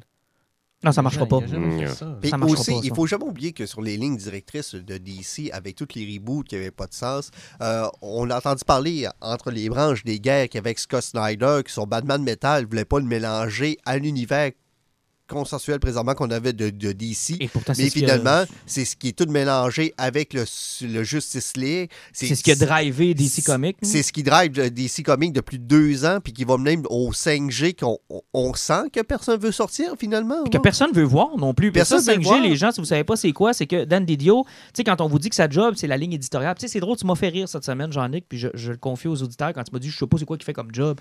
Tu sais, moi, en étant dans le monde des médias, je sais exactement ce qu'il fait comme job. C'est la ligne directrice. C'est lui qui engage les auteurs, c'est lui qui engage les équipes de création, puis c'est lui qui dit, on s'en va là.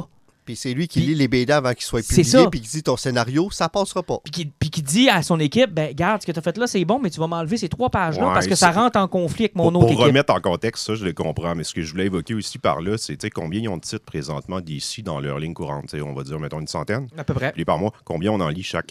Ah, pas beaucoup, là. Fait que, tu sais, on- oublions pas qu'on se positionne pas non plus comme des grands spécialistes de ce qui se passe, autant dans leur continuité. Non, mais c'est pour ça que ce qui se Didio est passe, là. puis on travaille pas dans les studios là-bas. on Non, a- mais je veux dire, c'est sa job, c'est ça. Oui, oui, ça, je le sais. Par si- contre, la situation à l'interne, puis les, les différences de créateurs, puis tout, tu sais, c'est des oui-dire beaucoup qu'on voit, Ouais, qu'on mais entend, tu sais, mais c'est ça que je voulais évoquer. Mais parce que, parce qu'on suit les lettres principales, parce que les autres titres que tu parles, là, on va parler de, de comics qui sont vendus à 32 000 exemplaires par mois, donc euh, personne lit. Là. Tu sais, on va se donner un exemple là, de, de ce que Jean comprend, de ce qu'on a lu. Puis évidemment, je veux dire, comme toi, on n'est pas d'un bureau. Mais la prochaine étape pour DC Comics, c'était 5G. Ce qu'ils voulaient faire, c'était, après de nombreux reboots, retomber dans une ligne du temps normale. Ça veut dire que là, tu effaces tous les reboots, là, puis là, Batman a 80 ans pour vrai. Là. Pour vrai. C'est là est. c'est- L'affaire, là, c'est que c'est comme si euh, DC s'était coincé dans une guerre d'ego avec certains des gros écrivains, puis un éditeur en chef qui était euh, illuminé. Tu sais, moi, je- je peux pas me sortir de la tête que vous m'avez dit que Jim Lee était devenu l'éditeur en chef, parce que combien de fois sa foutue série de Wildcat a été cancellée? Ah, c'était terrible. Ah, On est rendu à quoi, là? Quatre cancellations? Hey, t'as raison. T'as raison. C'est Ben, lui qui est tu sais, seul. Warren Ellis a relancé, c'est comment ça s'appelle la série euh, Wildstorm. euh, Wildstorm, puis euh, finalement, ça est supposé de revenir à Wildcats, puis on, euh, moi puis Pat, on a commandé les quatre premiers numéros de Wildcats, on les entend encore. Ah, c'est terrible. Mm. Fait que si ce gars-là est tout seul aux commandes de DC Comics, ça va pas bien, là. Parce Autant je le respecte comme dessinateur. Exactement. là. Mais, mais là, écoute, moi, je pense que le gars, il est dans sa chaise, là, qui s'est retrouvé être un gros, gros, gros, gros trône, puis il doit se dire fuck. Ben oui, c'est sûr qu'il se dit fuck. Maintenant, il faut qu'il ramène du monde. Là. Ils peuvent pas. Il faut qu'ils nomment quelqu'un. Il faut qu'il y ait une ligne éditoriale chez DC, puis il faut qu'ils se sortent euh, des reboots perpétuels. Mais pas juste qu'ils sortent des reboots perpétuels, c'est que il, il- il faut qu'ils sortent de. de tu sais, ils ont d'autres titres. Il faut qu'ils réussissent à s'épargner parce qu'on a parlé du Black Label. On a six titres de Joker, on a sept de Harley Quinn, on a un de Wonder Woman. Puis bizarrement, il y en a un de The Question qui est sorti, puis c'est un des meilleurs qui est dans le tas. Puis le format prestige qui sortait une fois ou deux mois, qui sont pas capables de respecter, puis en plus, même si tu check sur le Black Label, on a commencé à du 60 quelques pages à 8 piastres, qui sont devenus du 40 pages à 6 piastres, Ouais. Puis qui sont devenus une fois ou deux mois, puis tout- il y a rien que, tu sais, euh, je pense que même le Question qui était supposé d'être un 3 numéros est rendu un 4 numéros. C'est. Ah, si, savais-tu ce qui s'en allait? Ben, non, parce qu'ils n'ont pas été capables d'assumer la direction qu'ils voulaient prendre. Puis ils ont fait plein de passes pour être capables d'arriver puis de, de, de, de- de donner une bonne fondation à ça. Et je pense que, mêlé à tout ça, là, euh, ils se sont cassés à gueule en fermant Vertigo. Oui, carrément. Puis ils ont essayé aussi de faire ce que Disney faisait en essayant d'avoir une convergence entre leurs comics et leurs films. Ils savaient qu'il y avait un film de Birds of Prey qui s'en venait, mais ils nous ont crissé trois séries Ah, d'Harley Quinn euh, en pensant que ça Par- par- allait... parlant de la convergence ou n'importe quoi, là, hein, on a vu dernièrement des images, de, des images de Suicide Squad 2 sont en train de se tourner. Oui. Sérieusement, là, tu penses que les premières bandes annonces qu'on va voir de Suicide Squad, ils vont axer sur Harley Quinn dans sa Je bande annonce? penserais pas, moi. Je Non. pense que non, ils Puis vont en je, mettre je de pense côté. qu'elle va avoir, de toute manière, à la base, je pense qu'elle a un rôle très, très Oh, mineur. ils vont la mettre de côté. là. Ils, vont, ils vont la mettre de côté. Mais tu sais, ils sont pas capables. J'ai souvent l'impression qu'ils essaient d'imiter ce que Disney Marvel ont fait, mais ils le font à l'envers. tu sais. Puis ils sont. Ça fait longtemps qu'ils auraient dû abandonner le DCEU, puis là, ils Mais- continuent encore, puis ils persistent, puis ils signent, puis là, ils modifient, puis ils font exactement dans le film ce qu'ils font dans le comic. C'est-à-dire, oubliez cette partie-là du film, mais l'autre partie du film, elle est bonne. Puis là, on va baser sur ce personnage-là, mais oubliez qu'il a déjà connu ces trois personnages-là. Ben, tu le monde ne suive pas. Là. Puis, même principe qu'on parlait, euh, nous autres, tantôt, on parlait parce que tu sais, tu vas en parler un peu plus tard de la série qui a commencé de Black Label d'Harley Quinn. oui. C'est que euh, moi, dernièrement, j'ai lu le Superman Reveal, où ce que un moment donné, il descend au Hall of Justice, où ce qu'il il a révélé qu'il était Clark Kent, puis tout le monde est là, t'as tous les héros au grand complexe là, t'as environ 72 héros qui sont là, et une des personnes que tu vois en gros sur la première ligne de la table, c'est Harley Quinn, dans le Hall of fucking Justice. Qu'est-ce que Chris, là? tu sais? Mais, mais ça, tu vois, c'était dans les lignes éditoriales. Ça, ça, ça fait partie de ça. Tu sais, euh, Tom King en a parlé récemment quand il a dit euh, toute l'histoire de. Il y avait un bout, euh, Alfred Pennyworth, qui est mort. Ça a été imposé par le bureau de Dan Didio. Il n'y avait pas ça dans son histoire. Il n'avait pas le goût de faire ça. Il voulait pas faire ça. Tellement qu'il s'est pris une mini-série à part pour continuer ce qu'il voulait vraiment raconter.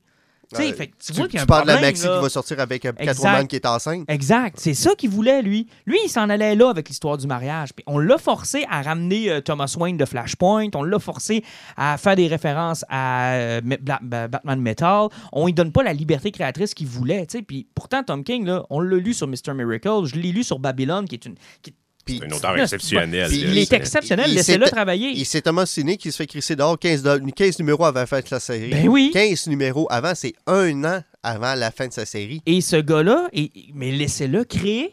Laissez-le créer. Et Geoff Jones qui est parti, c'est un trou béant chez DC actuellement. C'était lui qui était le, le- le liant. C'était lui Ben, qui était le. le- C'était, euh, ben, le- vous, vous avez fait des références innocentes tantôt. Mhm. C'était comme lui qui était le détenteur de la bibliothèque d'Alexandrie. Ben oui, c'est ça. Ouais. Ben, tu ris, Ben, gars. tu ris, mais probablement que c'était le gars qu'on appelait quand on avait une question. Jeff Jones, là, hein, c'est lui qui avait jamais réussi à remettre euh, Smallville sur la map. Et il a réussi à remettre. Lui, là, il a- CW, là, il est consultant là-dedans. Lui puis Greg Berlanti, t'es deux ensemble, c'est possiblement les deux personnes qui vont réussir à faire les meilleurs épisodes. là. ce gars-là a ramené Barry Allen. Ce gars-là a ramené Al Jordan. Ah ce oui, gars-là écoute, a- Al Jordan, ce- juste qu'est-ce qui était devenu Green Lantern, c'est à cause de lui. ce Ben, gars-là a il, a, ramené. il a- euh, il a rendu Wally West intéressant. Ce gars-là a ramené euh, Team- euh, Teen Titan, qui était, quand c'est depuis Mark Wolfman, il n'y avait plus rien. là. Depuis Perez et Wolfman, il n'y avait plus rien qui se faisait sur Teen Titan. Là. Moi, j'ai la misère un peu avec Jones, mais pas que je l'aime pas. Je le trouve un peu drape. Par contre, je vais lui donner une qualité. Quand tu lis du Jeff Jones, c'est tout le temps bon. Ben oui, moi, moi j'ai bon. jamais lu quelque chose d'exceptionnel de Jeff Jones. Par contre, tu, tu lis du Aquaman de Jeff Jones, tu vas faire Waouh, c'est super bon. Tu as, Ouais. le goût de continuer. Tu sais, il est- il écrit bien, Ben, il, il est capable d'accrocher son son, lecteur et il comprend. Tu sais, Il, il est, il est cohérent dans ses univers, il est bon dans Mm. ses références, puis ça se lit bien, ces trucs. ce que- C'est ce que j'aime. Mais en même temps, je suis jamais capable d'être excité de le voir sur une série, puisque je me dis, bon, ben, tu sais, il est l'entre-deux. Il savait pas qui mettre. Ben, C'est le pompier. C'est ça, c'est le pompier parce que lui, tu lui donnes, il va, il va dire, donne-moi Deathstroke, donne-moi Batman, tu Moi, vas voir, je vais m'arranger c'est parce que quand il a fait ses grandes runs, qui était sur New 52, tu as parlé de son Aquaman, même son, euh, son de Flash avec Wally West, tu vas prendre ces séries-là, là, lui, c'est des séries qui travaillaient 4 à 5 ans dessus. Mm. Ce qui était le fun avec lui, qui a travaillé là-dessus, vu qu'il apportait à zéro, il prenait le temps de représenter tous les méchants, Ah, un c'était à bon, un, ça. comme c'était la première fois de ta vie que tu voyais le vilain. C'est que même si tu n'avais jamais lu ce personnage-là, tu avais l'impression de le découvrir avec tout le monde. Et Mais tu ça plus- comprenais tout ce qu'il Oh. faisait. Sa plus grande qualité, je pense, c'est que justement, lui, il comprenait son univers. Il était un spécialiste de son univers, puis il nous le transmettait bien. Quand je lis Scott Schneider, là, je le sais qu'il a lu beaucoup de DC, mais il, il me fait pas comprendre Ouais, ce qu'il a c'est- lu. là. il, il utilise les termes que personne ne comprend. Euh, Exactement. Bref, l'avenir de DC est de moins en moins certain. On, on en reparlera éventuellement dans un autre podcast. Euh, avant de passer à nos poisons, euh, je veux juste faire quelques petits résumés. D'abord, des films que vous avez vus, Alan, Pat, euh, Mafia Inc.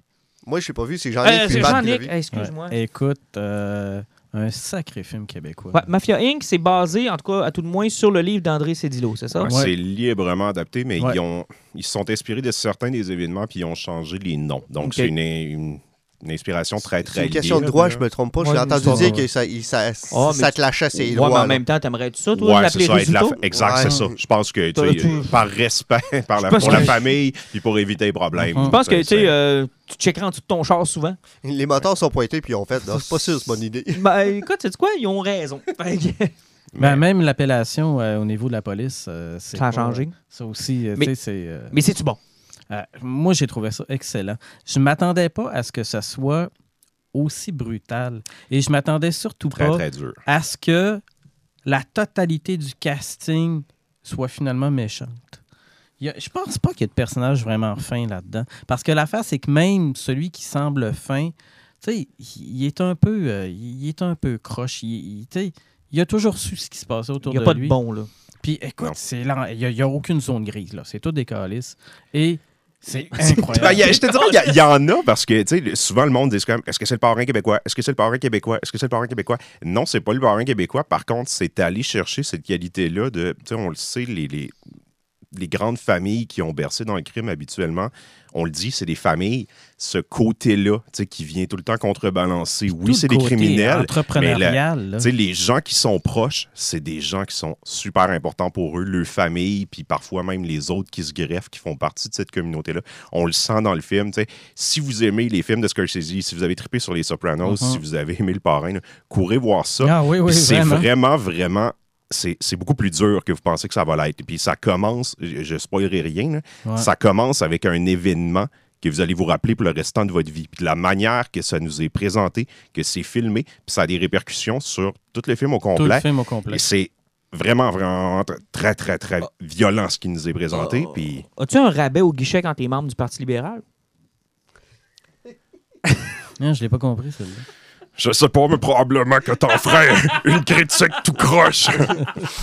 Mais, et- Mais sérieusement, la réalisation de Paz, euh, vu que même dernièrement, avec ses séries TV, puis même avec King Dave, y a-tu réutilisé un petit peu le plan séquence ou. euh, Ben, Beaucoup. Oui, oui, oui. Puis écoute, il, il- il est hyper efficace, là. Puis son casting, là, moi, j'ai, numéro un, le casting. Puis j'ai été, j'ai été sur le cul par. euh, euh, voyons, c'est quoi donc le. le, le, le- le- père de famille. Ou bien Marc Ah, Marc-André Gondin? Marc-André Gondin? Mar- Marc-André Grondin, là, par moment, là. Écoute, il y a une scène, moi, qui m'a marqué vers la fin, là.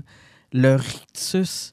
ma- c'est, c'est pu- il est purement maléfique. Il est dans. Il est euh, d'une bus, là. ouais. Mhm. Et écoute, il y a un rire, là, puis il y a un rictus, là. Il est... Il a l'air d'être possédé par Satan. Puis même, c'est, il y a beaucoup de moments là, où on est dans l'anti-John Wick. Il y a beaucoup Ouais. de scènes d'action, puis on n'est pas dans les chorégraphies ou mettre ça cool. C'est très violent, pas brutal. beau, là. Chaque coup de feu, exactement, Ouais, est ouais. sale. Les balles ont des Ouais. vraies répercussions Ouais, sur ouais. les gens qui les prennent. C'est, c'est, sale. Ouais, est-ce que ça peut av- avoir un parallèle avec. J'avais en tête le film Hochelaga quand on a parlé du crime organisé. Est-ce que ça ressemble Moi, un peu j'avais à ça? trippé sur Hochelaga. C'était bon, Hochelaga. Omerta aussi. Omerta. Omerta aussi. Ben, pas le film, là.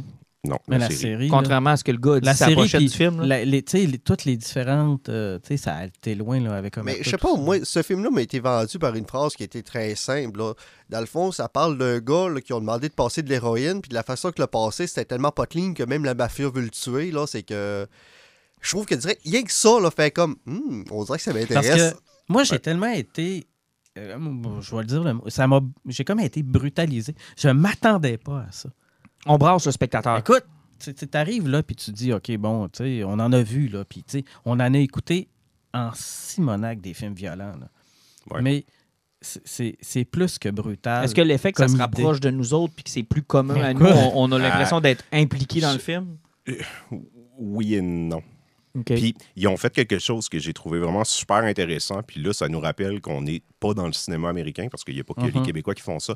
Les personnages parlent à peu près sept langues dans le Ouais. film. Puis, dépendamment des situations, les personnages, des fois, vont parler en italien, des fois en anglais, des fois en français, parce que, tu sais, t'as les, t'as les gangs des motards, il y a le crime organisé qui est là à travers, il y a la famille italienne. Parfois, ils ont des discussions qui vont se passer ailleurs en Europe. Parfois, ils parlent en anglais à Montréal, parfois, ils parlent en français. Mhm. Puis ce côté-là fait très réaliste. On n'est pas dans tout le monde a parlé en français ou en anglais, genre Ouais. pour plaire au public. Est-ce que c'est trop long? Non, C'est long. Je C'est dirais long. pas trop, mais c'est long. mais c'est long. Moi, j'ai été surpris aussi. Euh, je me suis dit, ah, tabarnouche, il est cette heure-là quand je suis sorti du cinéma. OK. Mais. euh, Mais tu ne l'as pas filé dans le film? Non, je ne l'ai pas filé. Pas en Ok. tout. C'est de- C'est à voir, absolument. Moi, là. j'étais. C'est- Écoute, je suis allé un, un après-midi, là, puis là, je me suis dit, fuck, je suis bien assis proche de l'écran. Puis là, je, je- je rentre, puis je Christ, la salle était pleine. Il y a du monde. J'en revenais pas, là. J'ai- j'ai- j'ai- non, vraiment, là, moi, ça a été, là, toute qu'une découverte. Euh, Sonic, y a-tu juste moi qui l'ai vu? Je pense que oui, il y a une toi. Ouais. Il y a juste moi qui allé voir Sonic. La fin de semaine où j'étais supposé aller voir Mafia Inc. aussi, mais mes enfants n'ont pas voulu. Je leur ai dit que c'était un beau, dit bon film. Ils n'ont rien voulu savoir d'aller voir Mafia Inc. Pourtant, je leur ai montré la bande-annonce, puis je leur ai parlé de la- que les Italiens allaient manger durant la nuit. On y Euh, retournera la fin de semaine prochaine. On y retournera, mais non, sans faire. On est allé voir euh, Sonic, le petit hérisson. C'est correct. c'est correct. Ouais. Ouais, euh, non, mais euh, j'aime beaucoup que tu dises que c'est correct, sauf que tu oublies un point important. Vas-y. Il a quand même pété un, un record important. Ah, il a pété, il a fait beaucoup, beaucoup d'argent et, C'est l'adaptation de jeux vidéo la plus rentable de l'histoire du cinéma. et euh, il y a une règle bien simple pour ça, c'est que c'est pas surjoué, c'est pas Puis ils ont compliqué. écouté les fans en refaisant Ils ont- le hérisson. écoutez les fans et l'histoire est ultra, ultra décomplexée. Tu, tu sais ce que tu vas voir, c'est ce à quoi tu t'attends, c'est du gros fun. Il n'y a pas d'explication. Tu sais, tantôt, je comprenais rien à Star Wars Luminous. Ben, il n'y en a pas là-dedans de ça. Tu comprends? Tu arrives là, il y a un petit hérisson, il est dans un autre univers, il arrive dans le nôtre, ils veulent l'avoir parce a une, c'est une nouvelle source d'énergie. Le méchant, il est méchant, il est innocent, le bon est bon, puis on suit Sonic en road trip pendant une heure et demie. Ben, C'est cool. Je pense que c'est un, un- film pour enfants aussi, à la base. Ben, pour enfants, c'est un film familial à la base. Exactement. Moi, présentement, mon frère m'en a parlé aujourd'hui du film. Il est allé le voir, là. Hein? Puis, c'est, tu sais, il y a un enfant qui est en bas de 10 ans, puis une autre qui est en haut de 10 ans. Mhm. Lui, il a dit, il a vécu de clash. Il y en a un qui a trippé, puis l'autre s'est presque ennuyé dedans. Ah carrément. C'est vraiment fait pour les jeunes, puis euh, aussi le côté, il paraît que Jim Carrey, ils ont dit, fais comme tu faisais dans le temps avec Ace Ventura. C'est exactement ça. Moi, j'ai retrouvé un Jim Carrey que ça faisait longtemps que j'avais pas vu. J'ai eu beaucoup de plaisir avec son personnage du docteur Robotnik. Euh, honnêtement, puis tu sais, il n'y a rien qui se peut dans le film. Je veux dire, tu l'écoutes, puis dès le départ, tu le sais que tu te creuseras pas la tête. Là, je veux dire, euh, c'est- c'est- c'est- tout le monde est un peu, est un peu niais. Ça m'a fait penser au masque. Tu Mais sais, ça fait du bien, c'est un peu niais. même. Exactement. Contrairement à Pokémon, ce qui avait sorti de là, puis on avait dit, c'est-tu un film 16 ans et plus ou pas, parce que le film était trop dark pour les C'était enfants. super compliqué. Puis c'était compliqué, puis d'un certain côté, c'était des Pokémon, ça fait qu'en ayant 30, 40 ans en montant, tu fais comme, je suis pas sûr, j'ai compris le film, mais je suis capable de m'attacher. Exactement. Ouais, puis c'était bizarre, Pokémon. Moi, je suis allé le voir avec les deux, euh, les deux euh, enfants de- de- d'un de, mes amis, puis tabarnouche, là, Vladimir a trippé, mais Mhm. Clotilde... euh, Sont-ils encore dans le coffre? Non. Ok, ok, tu les as sortis Non. depuis le temps. Mais non, franchement... C'est une super, les deux super comparse euh, de Ok. cinéma. Mais euh, moi, j'ai aimé ça. Est-ce que je vais te dire que j'ai trippé et que je vais acheter le film, que je vais le réécouter? La réponse, c'est non. C'est vraiment un film pour enfants, mais pas un film pour enfants cave. Tu sais, je veux dire, c'est un. euh, dans le sens où c'est pas espion en herbe, le genre. Tu sais, là, que c'est vraiment juste n'importe quoi. C'est bien Cool, fait. l'espionnage. Ah, c'était mauvais. Ouais. Mais tu sais, le, le bonhomme, il est bien fait, il est sympathique, euh, c'est drôle. euh, tu passes un bon 1h40 à 1h30. là, c'est- bien parfait, puis honnêtement, c'est bien. Mais est-ce que c'est le film de l'année? Non. Là. Puis clairement, je, je, je ressens pas le besoin de le réécouter. là. Et contrairement à ce que vous me dites d'habitude, c'est probablement un des rares films que j'ai compris. Oui, c'est Je bon. suis sorti de là, j'avais compris le film. Je trouve ça tellement cool. J'ai là. pas eu besoin de vous écrire. Ça aussi, c'est rafraîchissant. Oui, quand même. Je me suis dit, bon, ben là, on part de là. tu sais, La, la base est là. Puis après ça, on va voir ce qu'on peut faire après. Euh, avant de. Mais t'as-tu aimé ça, la, la scène après-crédit? Il y avait une scène après Christ. Ah oui, oui, oui, ben oui. Puis clairement, on s'en va vers le deuxième. Là. Oui, oui. Mais là, je heureusement, ferai pas avec de- un personnage important. Ouais, je ferai pas de spoiler, là, mais, mais sais-tu quoi? Quand j'ai vu la scène après crédit, la seule chose que je me suis posée comme question, c'est j'aurais aimé voir le premier look de ce personnage-là, s'il était prévu. Parce qu'honnêtement, Sonic était tellement laid que j'ose même pas imaginer ce personnage-là, comment il devait être laid. Tu voulais pas voir à quoi ressemblaient ces deux queues? Non, je suis pas sûr que ça aurait été Non, une on bonne retourne- On chose. retourne dans les queues. Ben, gars, ceux qui connaissent l'univers de Sonic savent de Ils qui on compris, parle. ils, ont, là. ils ont compris de qui que je parlais. savent de qui on parle, là, mais j'ai j'ai hâte de voir qu'est-ce que ça va donner comme Bon. suite. Puis euh, c'est intéressant de voir que le look du Dr. Robotnik a pas été oublié. Hein, il paraît qu'il gagne une belle moustache à la fin du Ah, film. à la fin du film, là, c'est incroyable. Puis Jim Carrey, il faut le mentionner, là, il fait une grosse partie du film pour les adultes. Tu sais, les enfants, là, moi, j'avais, j'avais beaucoup vendu Carrey aux enfants en disant Vous allez découvrir Jim Carrey, il est drôle, vous allez voir, vous allez l'aimer, ce monsieur-là. Puis c'est pas ça qu'ils ont retenu. Ça, Les autres, ils ont retenu Sonic, Sonic. puis c'est le bout de Sonic qu'ils ont aimé. Mais les adultes, nous autres, ce qu'on a aimé, là, les, les papas dans la salle là, de mon âge, là, nous autres, ce qu'on tripait, c'est quand Jim Carrey était à l'écran. Là. C'est nous autres, c'est là que nous autres, on riait, puis c'est là que nous autres, on avait notre fun. Puis t'as bien fait de le mentionner. Ils ont vraiment donné carte blanche. Ils ont dit amuse-toi, man. Puis c'est quoi, il a l'air de s'amuser. Il avait... J'étais content de le voir. Puis qu'il n'ait pas l'air, contrairement à d'autres héros qu'on retrouve, là, parce que c'est à la mode de mettre des vieux qui reprennent le, euh, le rôle, là, Mhm. euh, qui ont tout l'air aigri puis fâchés, puis qui ont tout l'air de plus avoir de fun, puis d'avoir juste pris un paycheck. là. Dans le cas de Jim Carrey, non, j'ai pas eu cette impression-là. J'ai eu l'impression que le gars a dit, c'est quoi, je suis encore capable, puis ça va être juste le fun. Puis c'est bien transmis parce que je suis sorti de là, j'ai fait comme. Ça a fait du bien à mon cœur d'enfant des années 90, là, de le voir faire des faces, de le voir niaiser, de le voir avoir du fun, de le voir improviser. Ça m'a fait beaucoup penser aux premières années de, euh, Carey. Euh, avant de se laisser, je, parlais de vieux aigris euh, Picard. Ah, Arrête de, de- frapper sur Picard. Arrêtez, on n'a pas encore parlé. Oh, J'ai pas encore commencé, Pat. On sait déjà où les autres se situent. J'ai pas encore commencé, Pat, mais si tu y tiens. Ah, je suis plus capable Si tu y tiens. Écoute, j'ai fermé votre conversation Ah, mais. Pat, pour, pour citer une situation qu'on n'a pas parlé, nous autres, dans la conversation, là, hein, c'est qu'à à quel moment qu'ils ont manqué d'argent pour dire son salon a tellement coûté cher dans son char auto qu'on va l'arbitre dans le vaisseau? Je suis tellement écœuré de son hostie de château, avec son crise de feu, là. Hein. Je suis Euh, capable de son crise de château. Et puis, je vais dire comment tu avais dit dans la conversation, puis je veux partager à tout le monde. L'hostie de dégueulasse des pauvres qui a fait son flying kick à côté. Tu sais, il a fait la même passe que Palpatine dans Revenge of the Oui. Sith, mais inverse. Puis c'était tellement lent. Sérieusement, c'est long, là. Garde, C'est plate, là. Eh non, mais... En, en 5 heures d'émission, ils nous ont présenté quatre personnages. Asti, ça prend une heure et vingt présenter un personnage. C'est pas ça le fondement de Star Trek. Non, non, non, non, non, non, non, non, non. Là, on est très loin de Discovery, là. là, On là. est très loin de ce qui se fait dans Star Trek Et puis, euh, on, on parlerait même pas du capitaine qui est tellement mauvais, là, qui sait même pas comment acter qu'il est pilote avec du CGI dans la face. Lui, il a sa manette en CGI, puis il bouge sa main, puis il bouge sa tête avec. Tu sais, il est à peu près comme les acteurs qui jouaient dans Star Wars, puis qui tiraient du gun, puis le monde faisait comme arrête de dire piou piou piou, que tu dis? On le voit avec ta bouche. Ah, lui, il pilote, puis il, il bouge avec sa main, puis tu fais comme Ah, qu'est-ce qu'il fait Non, mais honnêtement, Pat, je vais le laisser. Je vais le continuer. Je te dis pas que. c'est- Ouais, attends, attends, attends. Minute.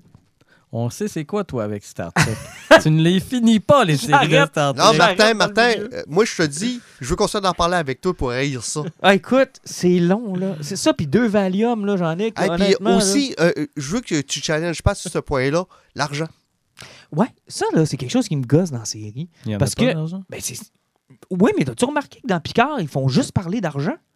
Pour Ah, payer tout le monde. Ils Pour veulent payer le pilote, monde, ils veulent payer tout le monde, puis ils n'arrêtent pas d'augmenter leur prix. C'est comme je vais coûter tel prix, je vais coûter tel prix. Il y a des ga- même les gangsters dans le dernier épisode avec Seven of Nine, ils fonctionnent à l'argent, fonctionnent. Ah à- J'ai trouvé ça Ah. dérangeant. C'est un des beaux éléments de Star Trek, le fait qu'il n'y a pas d'argent. Non, Puis il n'y avait plus d'argent. Il y avait... t'a- T'avais plus de besoin, tu pourrais tout avoir. Mais là, on le joue là, vraiment Ah, beaucoup. étrange. Puis je trouve ça vraiment, vraiment dérangeant. Puis Seven of Nine, j'étais content de l'avoir. Puis ça me dérange pas qu'on ramène des personnages, mais de grâce, ramenez-nous pas un bonhomme qui a fait quatre épisodes dans Voyagers en espérant qu'on se rappelle c'est qui, là. Le gars qui meurt au début, là. Tu te souviens-tu que c'était dans Voyagers, ça? Ah, non, euh, je me souviens Ah, pas ben, que c'est c'était ça. dans Voyager. C'était dans deux épisodes de Voyager. Quand je l'ai vu, j'ai fait comme Oh boy, c'est là qu'on est. Là. Puis, vous, sérieusement, dans cet épisode-là, j'avais l'impression d'écouter un soap opéra québécois classique. de que ça l'équipage pleurait. de Voyager, lui. Ben oui. Tu sais, quand ils ont trouvé un cube désaffecté, là, euh, avec euh, des enfants Borg Ah, ouais, qui ouais, étaient ouais, coupés ouais. du collectif, Ouais. mais qui continuaient de se faire à croire qu'il y avait un collectif. ville, là. ouais, ouais, ouais. Puis euh, le Voyager les, res- les, les sauve, puis. Seven of Nine décide de les ra- transformer en humains, puis ils deviennent un peu comme genre ses, ses élèves. Là. Ben, le gars qui s'est fait torturer au début de l'épisode, du cinquième épisode, ben, c'est un de ces, ces enfants-là. ouais, tabarnak. ouais. Mais là, je me fais l'avocat du diable. Est-ce que c'est important de savoir que ce personnage-là était là dans Voyager ou c'est rien qu'un Euh, clin d'œil aux fans? C'était c'était ce qui c'est c'est ce qui a motivé le personnage pendant 60 minutes. Ouais, c'est ça l'affaire, c'est que elle là, c'est comme elle a vu ça comme tuer son enfant, mais tu sais, si t'as pas l'information de c'était qui, c'était difficile de savoir pourquoi Puis, elle le euh, prenait à cœur à ce point-là. La là. scientifique hyper émotive qui s'en revire en étant la. En tout cas, la semi-vilaine ou pas.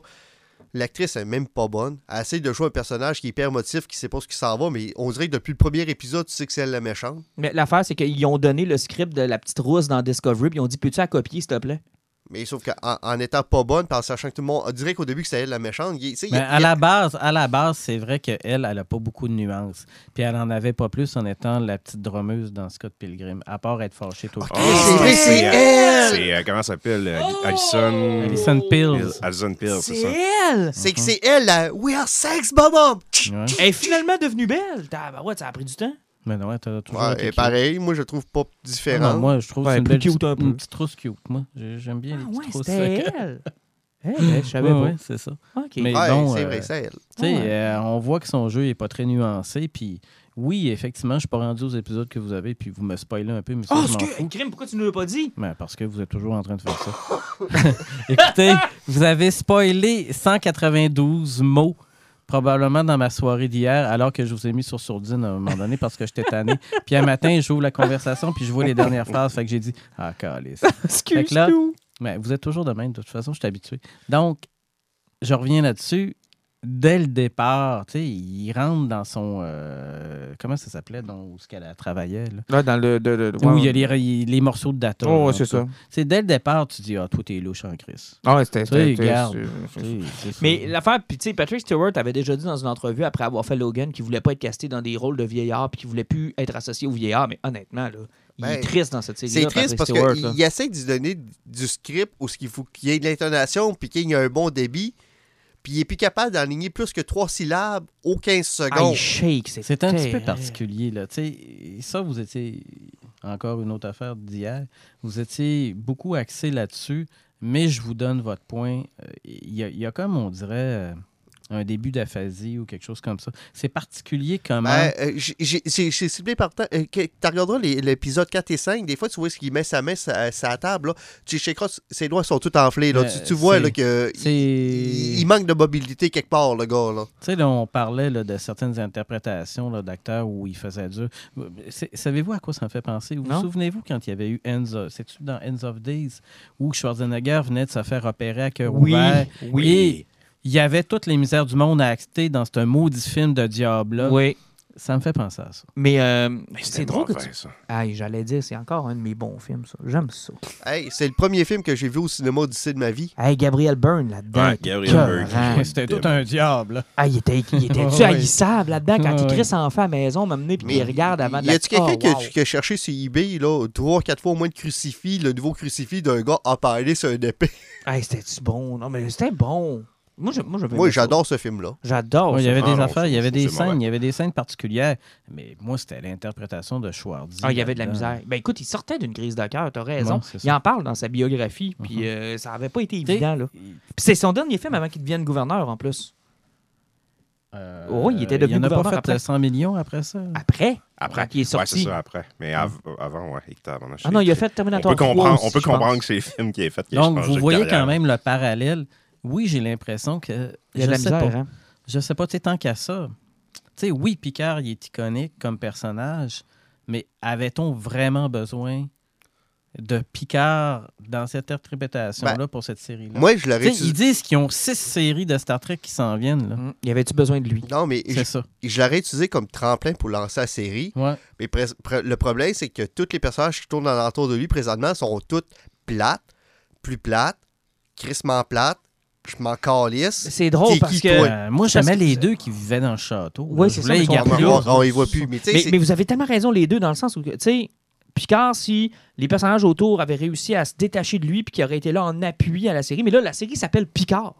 Euh, Le problème, c'est que est Rufus, là, Rufus, Rafus, Rafus, Ouais, Ralphie, là, elle se dit qu'elle est plate, puis euh, le capitaine, euh, avec son cigare, Chris qui est plate, puis euh, on dit Wolverine. euh, puis l'autre, là, le Legolas, là, ça vient d'où, ça?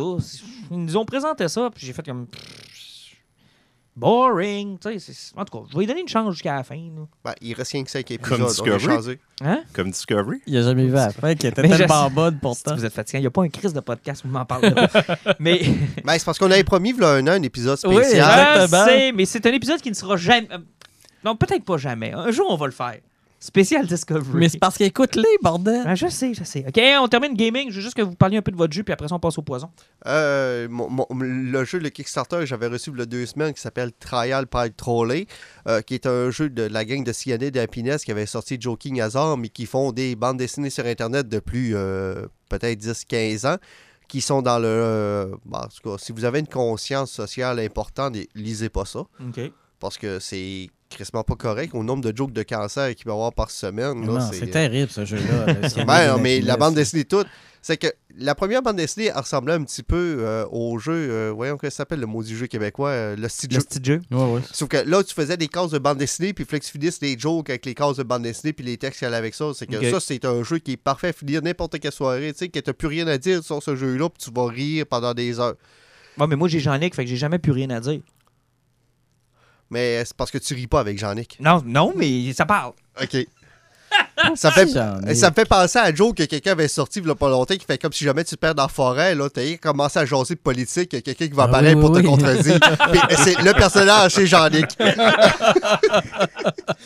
T'es dans le milieu de la forêt, puis la souveraineté, c'est bon. Ouais, hey, crime, hein, Je suis pas d'accord. Hein, Jean-Nic? Ouais, Jean-Luc non, je arrive vais, je vais apparaître, veston. mais je vais te regarder dans haut de l'arbre, oui. OK. c'est que parvenir à ce travailleur, ben, travailleur patrolé, c'est un jeu qui est très simple. Dans le fond, t'es un gars qui chauffe un train, OK. puis il, il faut que tu arrives sur un Y dans ton chemin. Mais sur les deux Y, il y a du monde qui apparaît sur ta track. OK. C'est qu'il y a des personnes à écraser des deux côtés. OK. C'est que le jeu, t'as un, per- euh, t'as un personnage, euh, t'as une personne qui contrôle le train chacun son tour, puis t'as deux équipes qui mettent du monde sur la track. OK. Puis là, donc, tu peux mettre des personnes qui font pitié, puis des personnes qui sont evil, puis t'as des cartes morales qui vont racheter des bulles pour accentuer le tout. Donc, euh, il faut, tu- finalement, c'est juste un jeu de débat sur convaincre quel track il va se faire écraser, puis il faut que tu meurs le moins souvent possible dans un tour de table par rapport au jeu. C'est un jeu qui est ouvert à la conversation, c'est que c'est un fun, c'est un jeu qui est le fun pour ça, c'est parce que c'est un jeu où plutôt que je gagne tirer dés, puis avancer, ça force le débat. Parce que vas dire, ouais, mais lui, si t'écrases telle personne, ça. Puis aussi, c'est un jeu qui te force à cerner la personne qui est avant toi. Comme mettons que t'as une jeune mère de famille qui est en avant de toi. Toutes les cartes qui ont des petits bébés dessus, là. Tu vas y mettre sa traque pour pas qu'elle les écrase. Parce que tu sais que tu risques de survivre en faisant ça. C'est que c'est un jeu très moral et amoral. Jean-Nic, tu parles pas. As-tu aimé ça? Euh, oui, j'ai aimé ça, c'est plaisant. Par contre, je trouve que ça, ça va subir le même problème que le jeu précédent et de l'hostie de jeu en général.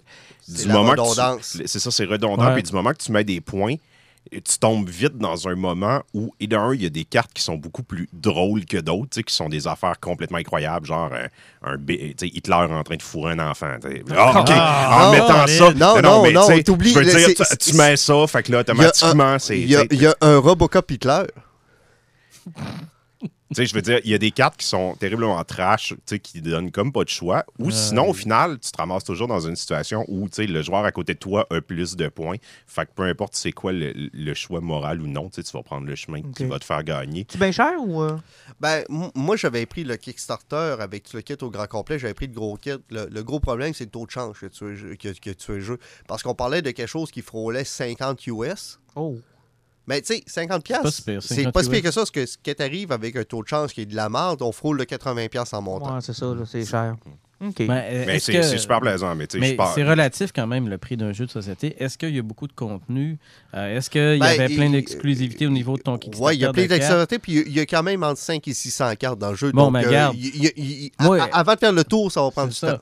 Entre 600, 500 cartes, euh, il y a du contenu, il est cool, tu as eu des, des exclusivités. Je trouve que c'est pas cher payé 80. On coupe. Euh, je veux le poison. On va commencer avec mon vétéran, Pat, qui était là pour la bibliothèque d'Alexandrie. Quand je pense qu'on a Non. élucidé ce mystère-là à, à soir. C'est quand même Écoutez, euh, je l'avais posté sur la page euh, Instagram puis Facebook de, des Injustes. Un océan de rouille de Robert Cargill. Robert Cargill, c'est un gars qui a travaillé au scénario comme scénariste sur le Doctor Strange, qui a travaillé sur, je pense, c'est sur des Insidious, quelque chose comme ça. En tout cas, c'est un gars qui a travaillé dans, dans le cinéma et c'est euh, un roman où l'humanité est un souvenir. Euh, les intelligences artificielles, les robots se sont rebellés et Skynet! ont massacré tout le monde. Et, j'ouvre ton point là, c'est ce qu'aurait dû être Terminator. Mhm. Tellement le scénario est brillant, tellement c'est vachement bien écrit et ça se dévore tout seul. C'est, c'est comme un mélange Terminator Mad Max avec de la philosophie. C'est un roman, c'est ça? Ouais, c'est un roman. C'est, c'est écœurant tellement c'est bien écrit. il y a des passes d'action complètement délirantes. Puis à un moment donné, entre les, c'est- entre les chapitres, tu as l'explication de qu'est-ce qui a amené la fin de l'humanité, qu'est-ce qui a amené l'avènement des intelligences artificielles ultimes unifiées qui se font la guerre pour contrôler la Terre. Et là, tu as quelqu'un qui va te sortir à un moment donné que tel robot a fait telle affaire parce que il était tellement poussé à vouloir survivre qu'il est devenu plus qu'humain que les humains. Et c'est là que Est-ce que c'est une série ou ben on va se limiter à un c'est un roman Bing Bang, c'est fait. C'était ma question, c'est merveilleux que ça soit C'est, Yankan. c'est, puis c'est, c'est écœurant, là. Puis la couverture, euh, Albin Michel Imaginaire est, est géniale et c'est vachement bien écrit. C'est québécois, ça, ou c'est... euh, Albin Michel Imaginaire, c'est une série, euh, c'est, un éditeur français. OK. Mais dernièrement, ils ont tellement eu de flair qu'ils ont sorti, je vous en ai parlé de plusieurs. Ben oui, ben oui. Ça doit être mon sixième euh, Albin Michel Imaginaire que je vous parle. Et c'est probablement dans les dernières années la, la maison d'édition qui a le, le- y a le plus de flair au niveau de la science-fiction. Il y en a des grosses, là, j'en ai lu beaucoup, mais ça, là, coup de cœur total. Jean-Luc?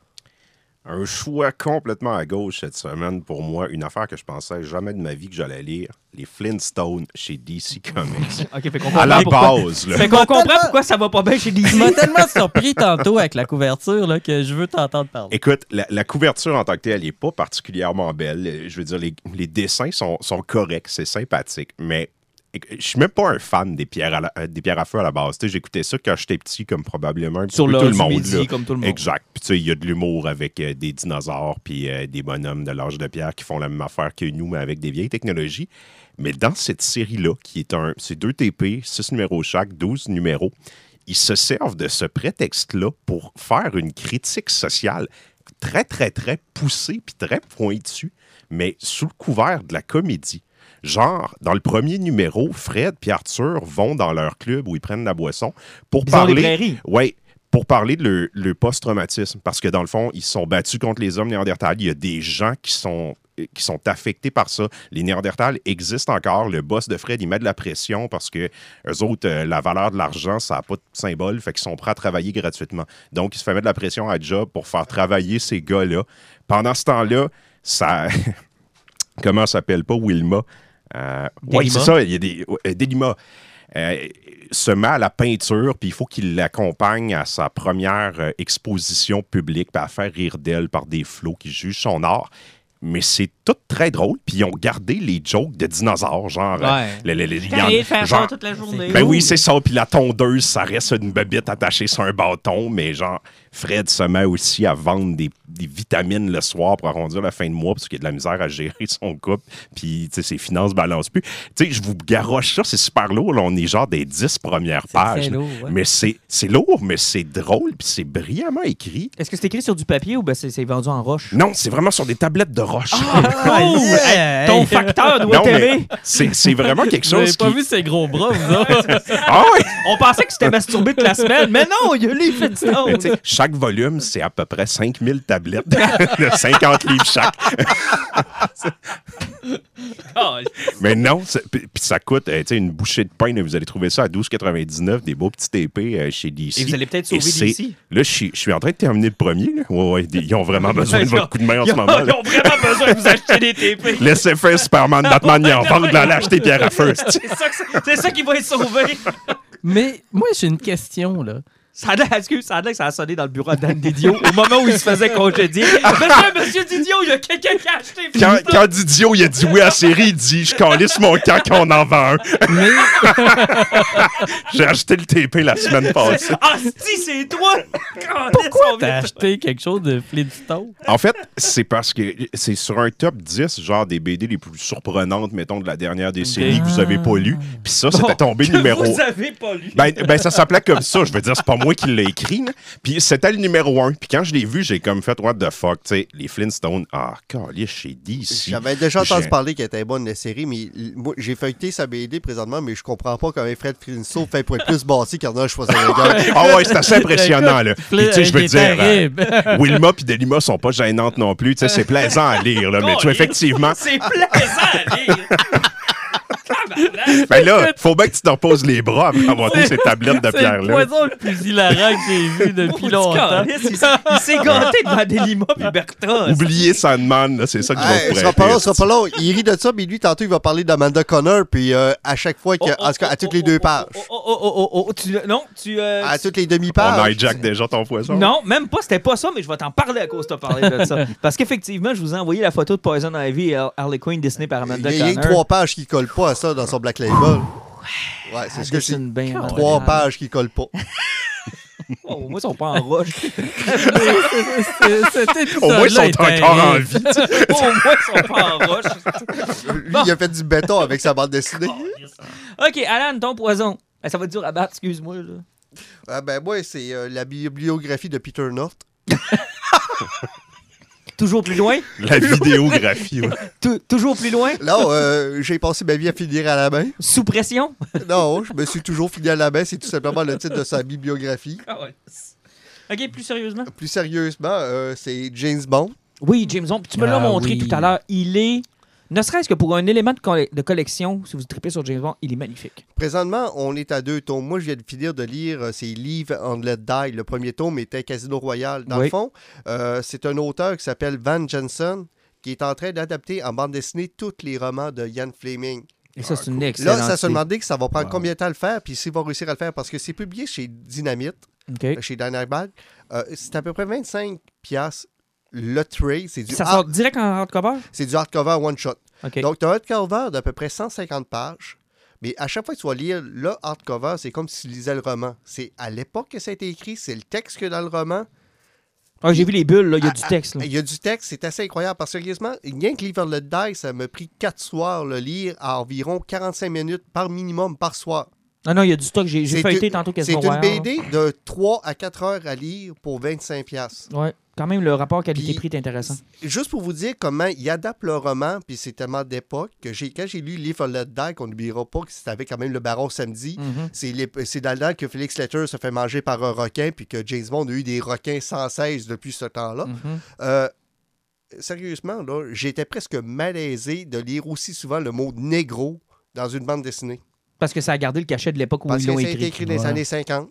Ça fait que, ils ont même pas hein. censuré ça. Ça fait que quand t'es- les bulles, là, hein, c'est très raciste. Ça parle beaucoup de négro, puis ils s'en ils s'en cachent même pas parce que c'est l'époque. C'est le texte. C'est le texte, puis il y a des pages complètes, là, sérieusement. Là. Une page de BD, là, ça peut représenter une page et demie de roman tellement qu'il y a du texte Ah là-dedans. non, il y a c'est fou. les là. dessins sont beaux, personnellement, je- dessins, j'étais un moins. ben, c'est parce que, tu sais, c'est ordinaire, sauf que, tu sais, ça représente bien l'époque aussi. Oui, C'est parce oui. que quand tu checkes ça, t'as pas l'impression de voir quelque chose qui est contemporain, t'as plus de l'air, tu, tu vis les années 50 là-dedans. Mhm. Puis, pers- personnellement, j'aurais jamais lu les romans de Ian Fleming. J'ai pas l'intérêt, puis possiblement que, vu l'âge, j'aurais trouvé ça trop lourd. Mais les apporter comme ça en bande dessinée, c'est accessible. Ça se lit plus rapidement, mais tu as l'impression de lire le roman. Puis pour ça, je trouve ça merveilleux. Puis s'ils réussissent à faire des quoi, il y a 11 ou 12 romans de James près. Bond. Là. S'ils les font toutes, là, ça, ça, ça va faire un bel ajout dans n'importe quelle bibliothèque. Si vous aimez moindrement James Bond, puis que vous avez une petite curiosité, il y en a rien que deux qui sont sortis présentement. Euh, Casino Royale, ce qui m'a surpris, là, c'est que j'ai eu l'impression de voir le film avec Daniel Craig, mais en version 1952 Donc, c'est à quel point le film était quand même assez euh, proche fidèle du roman. du roman. fidèle. Ça, ça m'a surpris. Die, il- quelques petites différences. Bon, ça- on voyait où ce que ça s'en allait, mais le feeling est là. C'est le fun. Tu as l'impression de lire le roman, mais en plus Le accessible. personnage dessiné, est-ce qu'il ressemble plus à Connery, Moore, Brosnan, Dalton, Ben, Craig? moi, ce que j'aime, c'est que aussi efficace qu'il peut l'être, c'est que tu sens que c'est un gars qui est encore capable d'être impressionné puis qui perd le contrôle. OK. Peu importe, il n'y a pas de l'air de l'agent qui est trop sûr de lui puis qu'il n'y a rien qui Mais peut surprendre. physiquement parlant, Physiquement, il y a de l'air très british, puis il y a de l'air. euh, ben, ce que j'aime dans son dessin, c'est qu'il y a de l'air de quelqu'un qui compte. Tu sais, que tu vas le mettre dans une foule, puis tu feras pas de différence. Ce qui est assez pratique pour un espion. pour un espion, exactement. Puis c'est ça qui est le fun. Puis euh, non, euh, sérieusement, si vous aimez James Bond, puis ça vous tente pas de lire les romans, là, essayez de tomber là-dedans, là, c'est c'est un gros moss. Bon, Moi, mon poison, c'était pas Amanda Connor et euh, Harley Quinn and the Birds of Prey, mais quoi? maintenant que t'en parles, je vais juste glisser un petit mot. Ah, J'ai pas euh, Harley Quinn encore. j'ai lu le Black Label de Harley Quinn de Jimmy Palmiotti et euh, Amanda Connor.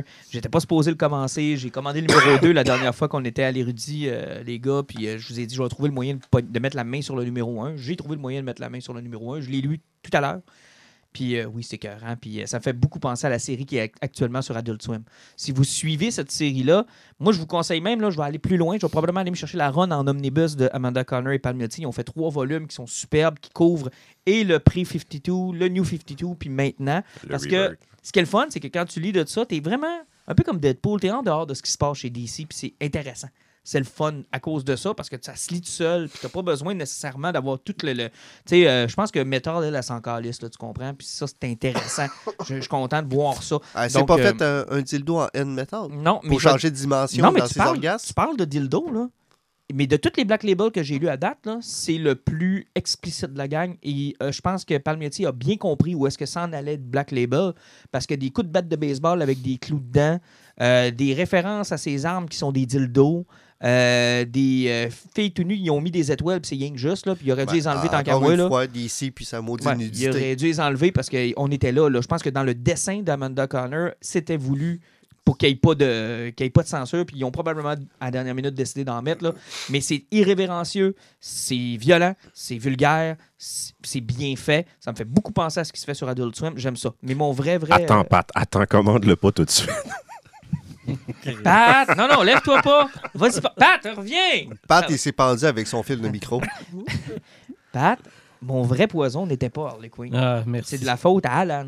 Mon Merci. vrai poison, c'est Jojo Rabbit de Taika Waititi, qui... Regarde ça. Waititi? Waititi? Waititi? Wati- Waititi? Je sais pas que tu pas dit correctement, j'aime bien que ça t'entendre le dire. Ah, je le dis-tu correctement? Je sais pas. Je Waititi. sais pas. c'est Taika, Waititi. Taika Waititi? C'est pas Wapiti. Waititi? C'est Il est pas sur un air euh, protégé. Mais ce gars-là est en train de devenir un de mes réalisateurs préférés. Déjà, je trouve qu'il a le meilleur film du MCU, même si on n'est pas d'accord. Moi, je pense que Thor Ragnarok, c'est le meilleur film du MCU grand complet. C'est mon préféré. Vous vous souvenez de ma réaction quand on l'a vu en chess dans le film? On était ensemble au cinéma. Ben, tu J'ai dit, failli- Taika Waititi. Oui, mais j'ai failli perdre connaissance quand je l'ai vu en chess. là. Ça a fait bien, bien, bien tough. Mais euh, Il y a j'ai- plus de réalisateur en chat. non, euh. Hey, là, vous me mêlez toutes. là. Chris Hemsworth, Chris Hemsworth. il, y avait, il y avait- il y avait tellement de sang Ouais, dans je son sais. membre qu'il en est venu du sang. Écoute, c'était incroyable. Oh, Quel ben, homme. Mais euh, j'ai vu finalement Jojo Rabbit et honnêtement, euh, d'abord, j'ai de la difficulté à comprendre comment ça a pu se faire parce qu'il y a tellement de signaux dans ce film-là qui auraient pu juste mal virer que je, je comprends même pas que ça a été filmé dans son intégralité sans que quelqu'un lève un drapeau à quelque part. Peut-être qu'Inglorious Bastard a euh, tapé le chemin pour qu'on puisse rire un peu de la Deuxième Guerre mondiale, qu'on puisse la traiter d'une façon différente. Euh, oui, il y a de la comédie, oui, j'ai ri, mais j'ai été touché aussi. J'ai vu une histoire incroyable avec un petit gars qui a du talent comme ça se peut pas. On s'intéresse surtout à la jeunesse hitlérienne dans les dernières heures du Troisième Reich. Donc, dans un Troisième Reich qui est plus au top, qui savent qu'ils vont perdre, qui joue finalement à la fin parce qu'ils continuent parce qu'il n'y a pas de rédemption, tu comprends? Ils peuvent pas juste abandonner puis dire ben on, veut rentrer travailler à l'usine, tu comprends? Fait qu'ils ils se disent ben je suis embarqué dans le train, le train s'en va d'un mur, mais euh, écoute, je vais aller dans le mur avec le train. Cette espèce de de laisser aller là, on le sent chez les personnages qui sont chez les gens qui jouent des nazis. Euh, même, même chose avec la Gestapo quand on les rencontre. Puis on est dans le Berlin qui va se faire envahir par les Soviétiques et par les Américains. Et ça raconte l'histoire de Jojo qui, euh, lui, est chez la jeunesse hitlérienne. Lui, Hitler, c'est son monde. La propagande fonctionne à merveille. Il vit avec sa mère. Et euh, son ami imaginaire, c'est Adolf Hitler. Mais on a beaucoup vendu le film avec ça. Et pourtant, c'est tellement un élément plus ou Ouais. moins important. C'est c'est pas un élément important du C'est film. pas le meilleur. Les meilleurs bouts du film, c'est pas quand Hitler est là. C'est pas à propos de ça, C'est pas à propos de ça, c'est que c'est comment on fait pour vivre avec un, un petit gars qui est complètement brainwashé par un système, mais par un système qui n'a pas d'avenir. Le petit gars a tout son avenir devant lui, mais croit à un système qui n'en a plus, et les adultes sont complices de continuer à le maintenir dans ce système-là, puis à, à y faire continuer à aimer ça. Et à un moment donné, je veux pas brûler de punch, mais il se trouve qu'il va être confronté à ce que le régime déteste le plus. Et sa transition va se faire comme ça au fur et à mesure, avec son imagination. Avec... Donc, les lapins, c'est pour ça le titre Jojo Rabbit? Euh, non, c'est parce qu'à un moment donné, on se moque de lui. Euh, qui est comme un lapin parce qu'on lui demande de tuer un lapin puis il n'est pas capable. Il n'est pas capable de le faire. Il est Fait pas capable de le faire. lapin. Fait qu'il l'appelle Jojo Rabbit. Euh, honnêtement, j'ai été touché par ce film-là. J'ai ri par ce film-là. J'ai été impressionné par la beauté de ce film-là. La dernière scène m'a laissé euh, complètement speechless. J'ai, j'ai vu quelque chose de, d'extraordinaire. De, de- Honnêtement, c'est un très bon film. C'est pas prétentieux. Ça se prend pas pour un autre. C'est pas... Ça n'a pas le cachet d'un film étranger. C'est pas ça. Là. On n'est pas d'un film d'auteur non C'est plus. basé sur un roman, C'est par exemple. basé sur un roman. Puis c'est un On- beau On film. n'est pas dans le film d'auteur, on n'en est pas loin. On n'en est pas loin, mais c'est un beau film. Oui. Puis Scarlett Johansson, superbe performance dans le film. Elle là. est C'est- Il faut incroyable. le souligner, moi, a, a gagné mon cœur. Elle avec est incroyable. Mais les deux enfants, autant le Ah. petit gars que la petite fille, sont wow! merveilleux. Les scènes fonctionnent quand les deux sont réunis. Puis euh, mention euh, pour le petit gros aussi. Moi, le petit gros m'a bien fait rire. le petit gros, le petit gros de service qui est complètement est emballé par le régime. Mais là, tu, tu, tu vas m'écouter maintenant, puis tu vas aller écouter de toute urgence On for the Wilder People, qui est le film que Waititi a fait avant Jojo Rabbit, Ouais, qui faut- raconte aussi l'histoire d'un petit garçon perdu dans un univers d'adultes. Ah, il, faut, que- il faut que je vois ce film-là. Mais moi, j'ai bien aimé ça. Je vous le conseille fortement. là. Très, très bon film. J'ai passé un bon moment. Puis oui, les acteurs, euh, surtout le, le soldat nazi, c'est qui qui le fait déjà? C'est, Sam euh, Rockwell. Sam là. Rockwell.